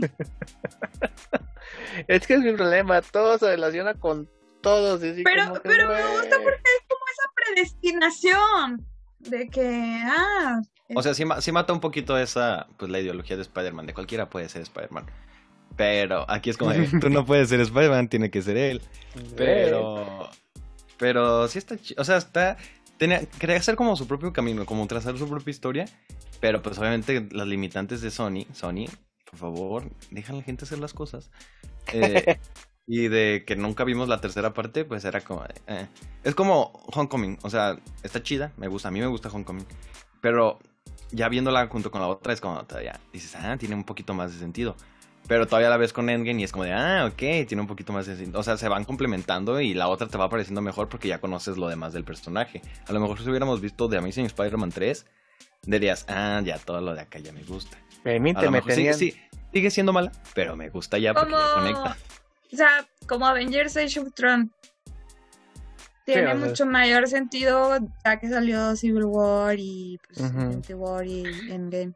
No, eh, espérense, o sea, después de las dos se estaban planeando la 3 y la 4 de The Amazing, aparte del spin-off de los Sinister Six, que estaba ahí Drew Goddard, que era de Cabin in the Woods. O sea, esta película se encargó de matar todo eso. O sea, cuando me dicen, eh, no, es que tienes descuento, güey, se mató a un universo. O sea, no entiendes lo que causó esta película. Mató planes, franquicias. Amazing Spider-Man 3. Pero lo mató porque no le fue bien en taquilla. O sea, Sí. mató con los porque que, la- ni con los fans ni con la taquilla. O sea, esta perdió con Pero ha, todo. ha habido películas que son re- por, la, por los fans odiada y de todos modos son éxitos en taquilla. O sea, Star ¿por qué no? Porque tuvo una de las peores eh, publicidades del mundo. Fíjate, aquí También. le Ah, estrenaron. sí, dos te ¿Cuántos contaban pósters? toda la historia en el tráiler. O sea, ¿cuántos pósters se ¿No ven? se ¿Cuántos, pósters viste a comparación de los que ves ahorita de, de Spider-Man? putero. Aquí se estrenó dos semanas antes que en Estados Unidos. Ese es un indicador de que el, el estudio no confiaba en esa película, porque en ese entonces, película que se estrenaba antes en el mercado internacional, era una mierda. No, pues Spider-Man se estrena dos días antes de aquí. No, no, pero dos semanas, dos semanas antes aquí. Imagínate. Pero ahora con el tiempo la gente, o sea, sí sabía spoilers, pero no se metía. Exacto. Ent- no entraba a Facebook y veían tre- 300 spoilers de, de- de cómics ahí puestos. No había TikTok. No había TikTok, no había. Sí había YouTube, pues, pero no estaba tan. tan. tan. tan así. densos. Sí, no, o sea, aquí no puedes entrar. O sea, tú ya sabes que el 15 no puedes entrar a redes sociales. Es más, desde el 14. Es más, desde ahorita ya no Es puedes más, entrar a redes desde sociales. ahorita. Ahorita ya que Desde están empezando con el ciclo de prensa y de críticas y de premiers, ya. Porque, o sea, Eternals, o sea, ¿quién esperaba que alguien le fuera a spoilear Eternals con la aparición de Harry Styles al final? Nadie, nadie nunca dijo, no puedo esperar la escena postcréditos de Eternals, por favor. Y aún así, te la spoilearon. Y era Eternals. Y en una premier mundial que se supone que no deberían. Entonces, que, que es- o sea, que está pura gente de, de caché y de altas de no, hombre, no soy político, no puedo decir nada. Le tomaron una foto a la pantalla. con Pero Harry de hecho, de hecho, hace poco. De hecho, hasta yo me enteré por, o sea, de por un fan de One Direction. Vamos a ver la película por One Direction. Ajá. No, pero este, de hecho yo me, alguien pues, se puso a revisitar los trailers. Todos los trailers te cuentan la historia de la película, ¿eh? O sea, Pues es el- o que es me estás diciendo. Es lo que te estoy Y diciendo. esta, y esta película tuvo como cinco trailers oficiales, imagínate. Sí, que, en es- que tuvo una muy mala campaña publicitaria. En cuanto... Porque no confiaban en ella. Sobre No, es que expusieron no- su no- producto. No, es No, que no confíen en O sea, mira, No Way Home puede ser la peor película de Spider-Man en la historia, pero a la gente no le importa, porque va a ir a ver a los tres Tom Holland. Que ni digo, a los tres Spider-Man. que tampoco están confirmados. Nadie sabe si se van a aparecer o no, pero esa película ya es un éxito en taquilla. Y es porque subieron jugar con la publicidad. O sea, no, en ningún momento, ningún tráiler vamos a ver a ninguno de los Spider-Man en caso de que sí salgan. Ni en un póster, nunca, no va a pasar. O sea, va a ser lo que pasa con, con Disney Plus cuando uno de sus Con lo de Mandalorian. Ajá, cuando salió el personaje que si no han visto de Mandalorian no les voy a decir quién es, pero mm, salió la temporada y hasta dos semanas después salió un póster con ese personaje para no spoilear. Van a hacer exactamente lo mismo. Y, o sea, son cosas que en 2014 que salió la otra película, pues no supieron hacer. Menos No. Sony. Y aparte, pues en, en, en esos trailers, o sea, había hasta escenas de, de literalmente el final de la película. O sea, de la pelea final de Rino con Spider-Man, ya estaba en el tráiler. Entonces, sí, o sea, esa película tuvo una muy mala campaña publicitaria también. Demasiado. O sea, Aparte, sí. ese año estuvo lleno de películas horribles. 2000. Ese año se, se estrenó... Bueno, 2014. se estrenó X-Men Días del Futuro Pasado, ¿no? Es el futuro Y- pasado, Capitán. América Winter Soldier y Winter Guardians of the Soldier. Galaxy. ¿Cuál culero? Ah, Pues Cinco. Y pues por eso, o sea, pone en perspectiva todas esas y luego de repente metes el Spider-Man 2 que no es buena, o sea, que no es buena de plano, pero que puede ser mala y ser un éxito en taquilla, como Godzilla. De por, de por cierto, The Amazing Spider-Man fue entre Avengers y The Dark Knight Returns. Ajá, o sea, aparte, también eso, o sea, Avengers, digo, The Amazing Spider-Man 1 tenía pisando los talones del estreno de Avengers, o sea, la gente se empezó a acostumbrar a ver el MCU y de repente les meten, pues, el Spider-Man de Andrew Garfield que se siente bien anticuado y todo, que es como una hora de puro bla bla bla y luego madrazos y luego otra vez bla bla bla y te amo, yo también. Y pues la gente es como de, ay, no, esto no es Winter Soldier, esto no es Guardianes de la Galaxia. Porque pues, estaba, salió en un Esto no es una buena película. Aparte, pero, o sea, hay muy malas películas que son éxitos en taquilla. O sea, indirect, de cualquier modo son éxitos en taquilla, aunque sean terriblemente malas. Ah, no, lo entiendo. O sea, lo entiendo. Rápido y Venom Furioso uno. 9, Venom sé. 1, Venom 2, Rápido y Pero Furioso ya que- 9. Ni, que- ni que te conquistes ni la crítica ni al, ni al público. Estás Es que el- hay películas que ni al público le gustan y unas sí son éxitos en taquilla. ¿Quién sabe por qué? ¿Cuánta calificación tiene Rápido y Furioso 9? O sea, ¿cuántos críticos no la Yo odiaron? la amo. Yo la amo. y es de las películas más taquilleras de toda la pandemia. Pues sí, pero te digo, no puedes ni conquistar al público. Y de hecho es la peor crítica. película de Rápidos y Furiosos. Sí, O sea, de la misma saga. O sea, al hasta final, lo los números son los que no mienten, según yo. Entonces, Nah, es el Ah, momento en el que sacas las cosas. En el que haces las cosas. ¿Cómo las sacas y cómo las haces? pues sí, o sea, estoy de acuerdo contigo, pero ya que esta película no, ni una ni para el otro lado, pues, ¿cómo, cómo se deja esto? Se muere esta madre, y es lo que pasó. Tanto que tuvimos que. No, pero yo creo que no continuaron este con la tercera parte porque ya estaban en negociaciones para introducir a Marvel estaba Spider-Man. pisando los talones. en el o sea, MCU. Marvel Studios le estaba correteando. Y dijeron, esto, o sea, porque si no hubiera estado como Marvel Studios teniendo tanto peso, este, Sony hubiera dicho, ah, yo me aviento mi universo y va a tener más éxito que ellos. Pero Marvel estaba atrás, Avengers era, había sido una de las películas más taquilleras de la historia, y era como de, ay, ok, ya, nos, ya habíamos firmado contrato para Spider-Man 2, la tenemos que hacer sí o sí. Entonces, pues sí, o sea, también es culpa de los productores de que dijeron, ah, pues ya, que se muere el proyecto, hay que hacer lo que se nos pegue la gana. Ah, Y mataron todos los proyectos también porque estás- no se iban a poner a competir contra Marvel, la verdad. O sea, Amy Pascal dijo, esta es la puerta para Amazing Spider-Man 3 y los sin- seis siniestros. O sea, ¿me estás diciendo que quisieron cancelar eso por unirse a Disney? No, no, porque por no tenían- ¿O porque no tenían confianza en ese producto? No, o sea, ¿No te sabes la anécdota del sándwich? ¿No se saben esa anécdota? No. De que supuestamente Amy Pascal y Josh Whedon estaban platicando de, de precisamente de eso, de unificar los universos. Y que ella supuestamente estaba comiendo un sándwich y que se lo, se lo aventó. Sí, que se lo aventó. y mira O sea- quién se viene arrastrando, o sea... Ay, sí. o sea, Ajá. estaba Marvel estaba pisando los talones, o sea, en, en todo. Y, y no es que no confían en el proyecto, pero no te vas a poner a, competir con Marvel Studios. O sea, a este punto, todos los que tengan un Eso estreno... no es, no confía en el proyecto. No, claro que no. Hay películas a- muy buenas. Tienes a Venom, por ejemplo, Venom puede uno seguirse solito, ¿eh? Por su éxito se pudo ir solito. No se está siguiendo solito, se está siguiendo por Spider-Man. No, por sea, eso, se pudo ir Si no, solito. si, no, si no fuera por, por Tom Holland Spider-Man y el Spider-Man del MCU, no hubiera sido película más que hubiera más de lo que ya es. Pero ah, mm, hasta incluso ahora en, en estos tiempos, ninguna productora quiere competir con un estreno cercano a Marvel Studios porque sabe que aunque tu película sea, le tengas toda la fe y sea una gran película, se te va a caer porque la gente va a ir a ver el Marvel Studios en su primer fin de semana. O sea, no se pueden poner ahorita a competir. Y si venían de hacer. Sí, también. O sea, ha, ha habido, este año salieron películas que chocaron con, con Marvel Studios y que no les fue tan bien. Se sabotearon, se sabotean bien feo poniendo películas de Marvel Studios junto a estrenos grandes.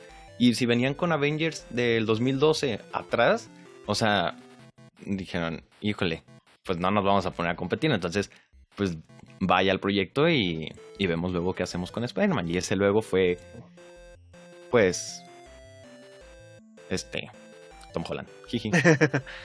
Ah, no, no, no, ahí sí no, no, no te la compro. O sea, o sea, no, no, no me imagino, o sea, porque te están demostrando que sí están haciendo su propio universo de Spider-Man, con lo de Venom, con lo de Spider-Man, con lo de Morbius, con lo de Craven, con este, esta serie que van a sacar de decir que no sé qué. Pero lo quieres ver porque, la- porque lo quieres ver porque en algún momento sabes que se va a conectar con Spider-Man, no Yo no porque digas, Ay, Venom no tenía idea. No, Es que no se veía. que cuando, cuando eran las tipo ruedas de prensa de la de Venom, este, creo que fue la misma Amy Pascal que dijo, sí, toda la, la película El Venom de Tom Hardy sí está conectado con el MCU, que fue donde Kevin Feige le hace así como que los ojos de, de que la sopapea así como no estés ¿De diciendo tonterías. Si no sabes, no digas. "Ay, yo Eso- sé". Eso no es el contrato, no estés inventando cosas.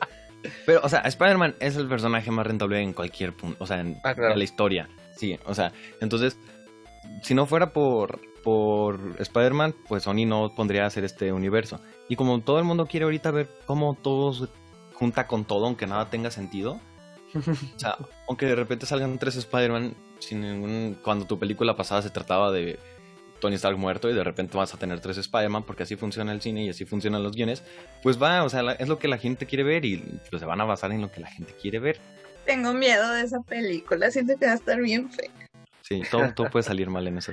Sí, Mira, si sale esa, si sale la especulación esa de que salen, aparecen los tres Spider-Man de la nada cayendo y se ponen a pelear, es como, bro, eso es equivalente al cameo de las tortugas ninja con los Power Rangers, ¿sabes? Solo llegaron, pelearon y nadie sabe cómo llegaron ahí. Ay, no. Es que, de verdad, es que si, si salen no pueden salir nada más al final de la película. Así como, ahora ¿Por nos no? teletransportamos. Sería como un, sería como un, hola, ya llegué, no sé qué está pasando, pero, ah, mira, villanos, peleemos, peleamos, ok, adiós. Justamente llegan con el traje.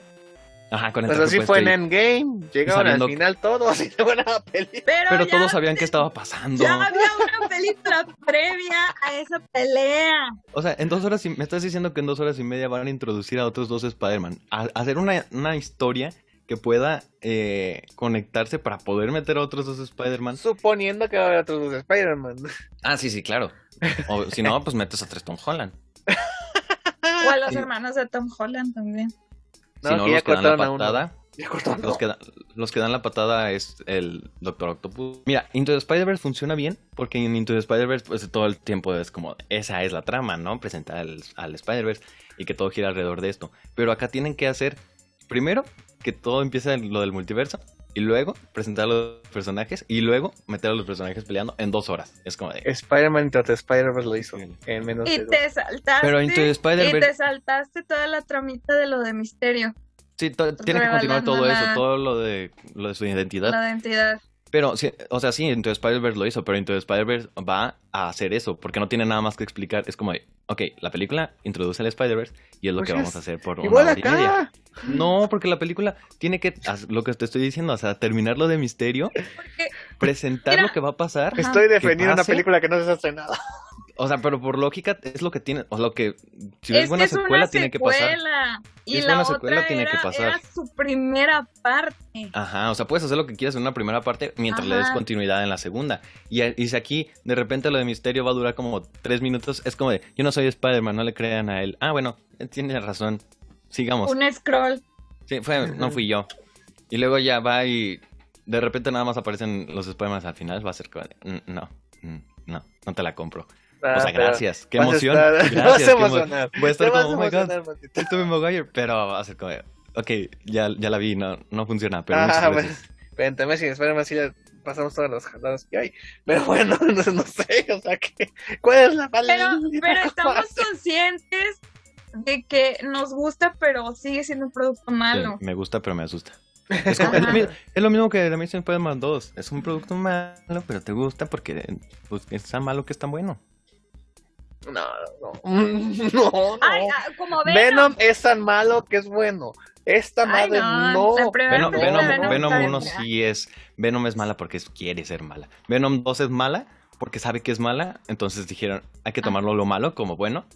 Y la dejaron fluir. Pero Ajá. Venom es mala que Venom finge no, ser no, buena. está horrible. Sí, exacto, lo que dice Pablo, estoy de acuerdo con él. No, no existe Venom 1. Solo la 2, Claro que porque es una existe, comedia sino romántica como, sino chistosa. como, ah, desde ahí a las bases para el romanticismo entre el simbionte y Eddie. Y acá le explota nada más en la segunda. Y si no estuviera la En una primera, no tenía chiste la pinche hora y media que vimos antes. Pues sí, pero la vas a hacer, ¿no vas a hacer una ¿Ves? película buena? Tú mismo estás diciendo eso, o sea, las secuelas tienen que dar continuidad. Pues por eso, no creo que se van a enterar.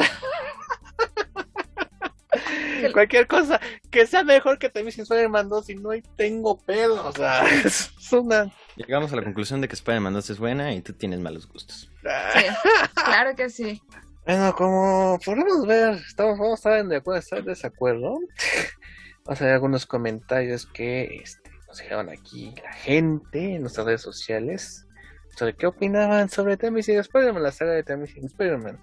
Por ejemplo, Carlos Felipe Calvallo nos comenta, no tengo ningún Spider-Man favorito, los tres me gustan por igual, sin embargo, tengo una ligera inclin- inclina- inclinación por este Spider-Man y me duele que no haya tenido una continuación. Armando Gutiérrez, buenas películas, un muy buen Spider-Man, en la mejor pareja por mucho, Gwen y Peter, pero lamentable- lamentablemente dos secundarios villanos en la segunda película.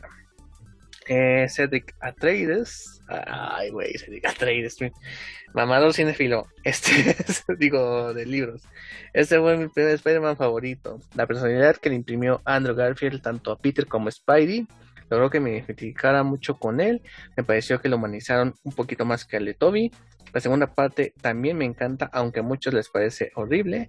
Me super emocionaron las batallas con Electro y lloré horrores con la muerte de Gwen. La actuación de él en esa escena me parece brutal. Saludos, Miss Maximoff. Eh, Larry Cabiduya. Me gustó que fuese ins- inspiración del Spider-Man del universo Ultimate, no tiene nada que ver. Y sinceramente ese tono de la película estuvo bueno. También en Instagram nos comentó Alex Grajeda, aceptable y tenía un buen potencial. Spider Games, que le mandamos un saludo, que es el mayor coleccionista de Spider-Man, de cómics de Spider-Man. De hecho, en México te puedo decir, eh, mucho potencial desperdiciado. Alexis Miranda B, buena pero intrascendente. ¿A quién le copió eso? este, ¿no tendrás tu comentarios, mis máximo? Pues tengo dos, este, uno de Cedric Atreides, de hecho, Ah, es de Carlos Roberto aquí dice, la verdad, el de Andrew es mi Spider-Man favorito desde la primera película, bueno, es lo mismo. Sí, Este, um, lloré cuando Sony canceló su tercera parte y cuando contrataron a Tom Holland. Me hubiese encantado ver, ver convivir a Andrew Garfield con Robert Downey Jr. y con Mark Ruffalo. Saludos a Gabriel. Un saludo a ti también, Cedric Atreides. O sea que en mi perfil te mando saludos a ti y en tu perfil me salió- mandamos saludos. saludos. Eh, Qué un bonito. saludo y un abrazo. Qué Cedric, educado qué Y niño. Antonio, me estoy dando cuenta que lo... A ver, Antonio... Antonio Ordóñez me dice... Es de mis favoritas. Andrew, excelente Spider-Man y Emma, un encanto como Gwen. Considero que la trama quedó a medias en la tercera. Ojalá pudieran completar la trilogía. Sería genial ver a Felicity Jones y Shelley Woodley en sus papeles de Felicia y MJ. Este, comparto No. tu opinión respecto a Felicity Jones. A mí me duele mucho porque, pues, Black Cat es uno de mis personajes favoritos en las tramas de Spider-Man y pues hasta la fecha no lo hemos podido ver en live action como tal. Y lo de Shailene Woodley que grabó sus escenas y la recortaron. Pobrecita. No, de hecho le hicieron un favor, eh, porque ya estaba sobrepoblada esa película. Aquí tenemos otros, otros comentarios en nuestro perfil de Instagram que se dice Escarlata. Eh, la primera es de. eh, ay, se va el. Pecat, Pecatsus. Pecatsus nos envía su respuesta que es que eh, es mi araña favorita. Me identifico mucho con ese Peter. Sin embargo, su mal manejo no lo dejó brillar. Y Tony Acosta 24 nos comenta. Ah, que pese a sus fallos, sentó buenas bases en la primera película, pero se empezó a torcer en la 2. Les agradecemos sus comentarios. La verdad sí está como un poco hacia la aprobación, pero pues los dijeron en contra, pues tienen puntos bastante a relucir. Y sí, o sea, por ejemplo, de hecho hay la escena eliminada del papá que sí estaba vivo, así es como vete a la verga. Así como así, estoy vivo, mijo, estoy vivo. Está bien, what the fuck, eso. O sea, si eso lo hubieran puesto en esa película, hubiera sido un Batman y Robin instantáneo. ¿no? Como que, güey, ¿en serio? Es lo más jalado Ay, de, los pelos. ¿Te rompieron el corazón cuando recién salió esa película o qué? No, que no soportaste no, su nivel de romance. No, o sea, o sea, por ejemplo, me, me, me- hay películas más cursis en sentido como bajo Obvio la misma es- recuerda a Gwen Stacy. nunca he andado con una güera para que lo sepan. Este, Ah, eh, el asunto de, por ejemplo, a mí me gusta mucho y sé que es una mamada, bajo la misma estrella se me hace cursi, pero es una película que me gusta por la relación no es que una tiene. mamada. No, o sea, Está bonita. o sea, a mí me gusta, o sea, es algo que la veo y me leí el libro para que, para que sepan. Una mamada e- es crepúsculo. Ah, Eso es una Ese sí pendejada. Entonces, ¿para qué? La primera es chida. por Muse, nada más. Pero, no. pero bueno, el asunto es de que o sea, me gusta lo romántico, pero algo romántico justificado, como hemos dicho, son un par de tóxicos estos güeyes que, ay, me voy a Inglaterra, ahí te dejo, ahí te corto, ahí devolvemos. Ay, este, te estoy coqueteando a pesar que te rompí el corazón hace poco. Te estoy vigilando desde lejos, te estoy stalkeando. O sea, Ah, pero las de Toby sí te gustan. En fin. ah, pero no, no, pero el romanticismo En es, fin. ay, Pero el manejo fue diferente. Sí, a mí tampoco me gusta como. O sea, ya Es lo mismo, pero no se siente. ah. Sí. No te concentras O sea, tanto ya- en el romance, o sea, es una ya que cosa los- secundaria. Ya que las volví a ver, sí, cierto. O sea, está muy mal construida la relación de Peter y Gwen. A pesar de que tienen mucha química y sí se ven muy bonitos juntos, sí está muy mal construida esa relación. Pero, güey. Mejor sigan la de Mary Jane y cásense a pesar de estar enamorados de alguien más. Hasta la próxima. pues es que el astronauta ricachón. Y si les gusta a alguien, anden con su mejor amigo. Eso va a arreglar toda tu situación. O sea, Gwen nunca hizo eso, ¿verdad? O sea, no- Bueno, en los cómics fue Ay, algo que no se ha establecido eso, ¿no? Pero No, Gwen Stacy. No, Harry, no te quedes dormido. nada más para era este, Norman. Era Norman, no era Misterio. Sí, sí. Esta, pe- esta película eh, costó 240 millones y recaudó 711. Recaudó menos que la. De hecho, es la que menos ha recaudado de las de Spider-Man. Eh, Antes de acabar, quiero decir algo Dígame usted. sobre la 1, pero sobre de mi Ah, hermano no. A ver, venga. ¿No sienten que hay pedazos de la película que sienten que está como que dirigido por otra persona? O sea, como que es- hay escenas que están como que dirigidas por este una persona y luego otra por otra persona. O sea, como si fueran dos películas a la vez. Como que el tono de la película no está como que muy bien definido. ¿No les pasa eso? Eso pasa cuando sacas dos unidades a grabar. la segunda unidad. Eh, no, no las. Bueno, eh, si comparas las escenas de acción tanto de la primera y la segunda, sí es una técnica bastante distinta. Porque la primera fue como que se acerca al- al- a los personajes, se aleja, se acerca y se aleja. Mientras que en la segunda sí es como te muestra un poco Cámara lenta.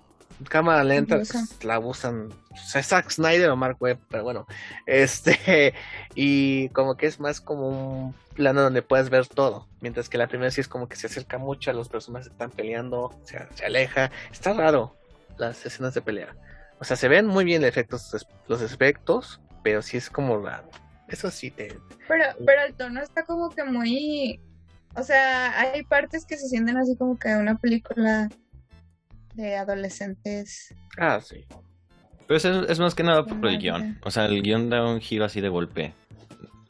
O sea, lo, lo le quitan como... ay, al principio es como pues un esperma así infante, o sea, inocentón. Y de repente, ¡pum! Responsabilidades. Sí. Sí, sí, además, este, te digo, estas películas como que quisieron agarrar varios públicos, varios sectores del público, quisieron mezclar todo eso y al final pues no pueden Es que es- complacer a todos. Esta película es como muy para adolescentes, o sea, literalmente es muy para adolescentes, porque todo lo que hay es como para adolescentes. Y el de Toby era como de, bro, soy adulto, te entiendo. Ni siquiera soy Spider-Man y estoy igual que tú, ayuda. Pero Mientras que- entiendes. y, y podías verlo como, ajá, o sea, de niño tú ves a Spider-Man y dices, pues ¿por qué va el doctor, no? O sea, es Spider-Man. Y ahora es como, sí, bro, ve y habla de tus sueños, ve y habla de por qué estás así.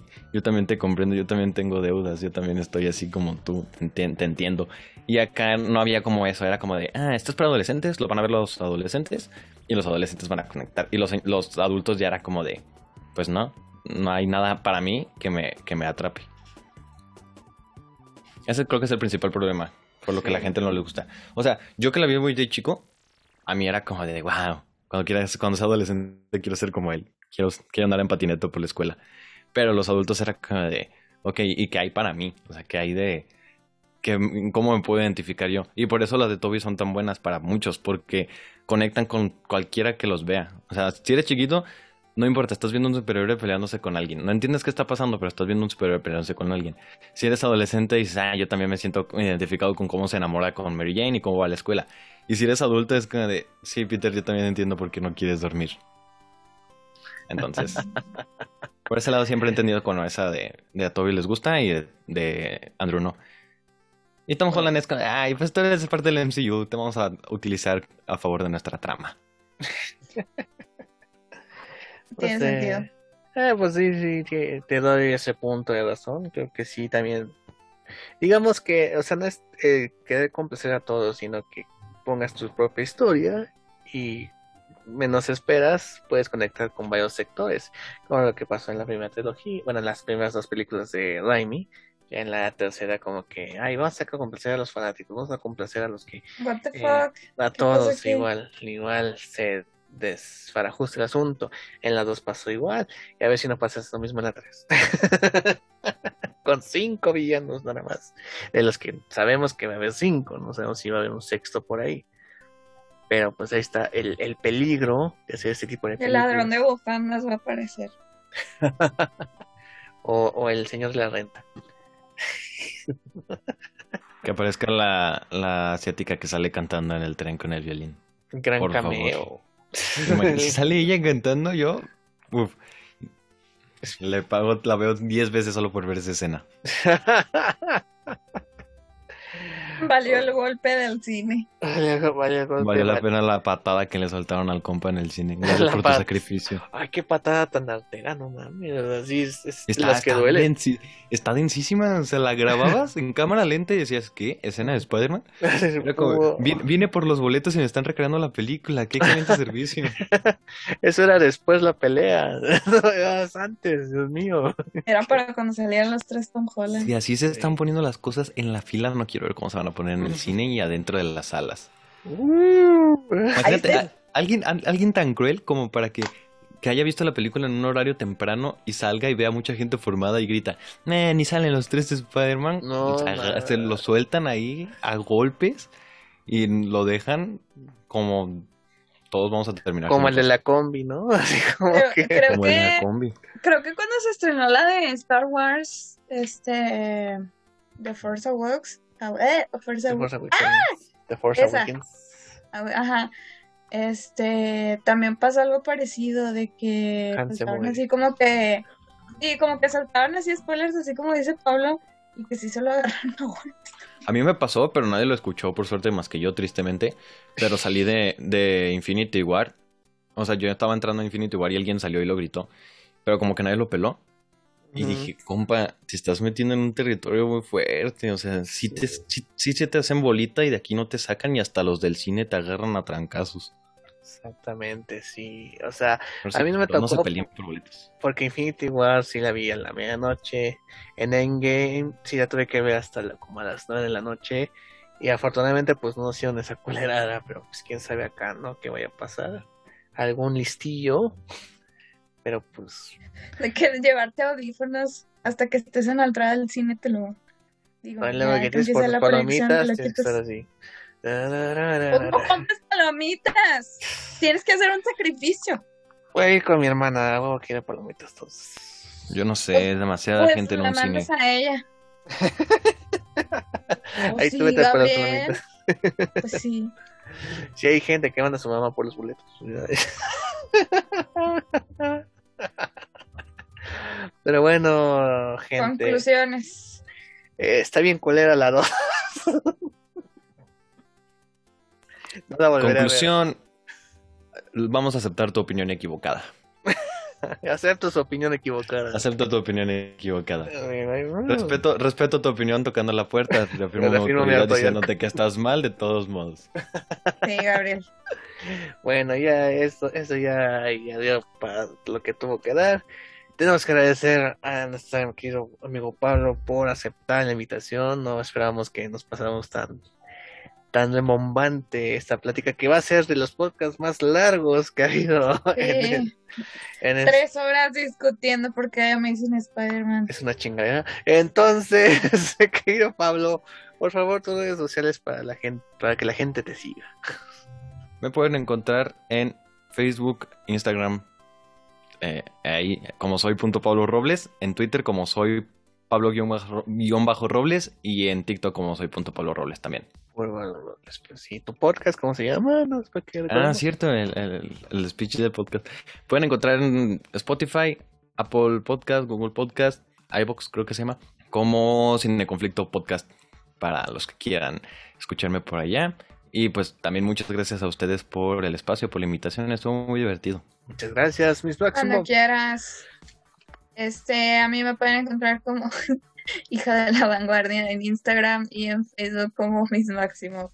Y a Gabriel Chávez lo podemos encontrar en com diagonal Gabriel Chávez TTC, Instagram, Twitter y TikTok como arroba loco Gabriel. Estamos en la página de oficial de Facebook de Top Comics.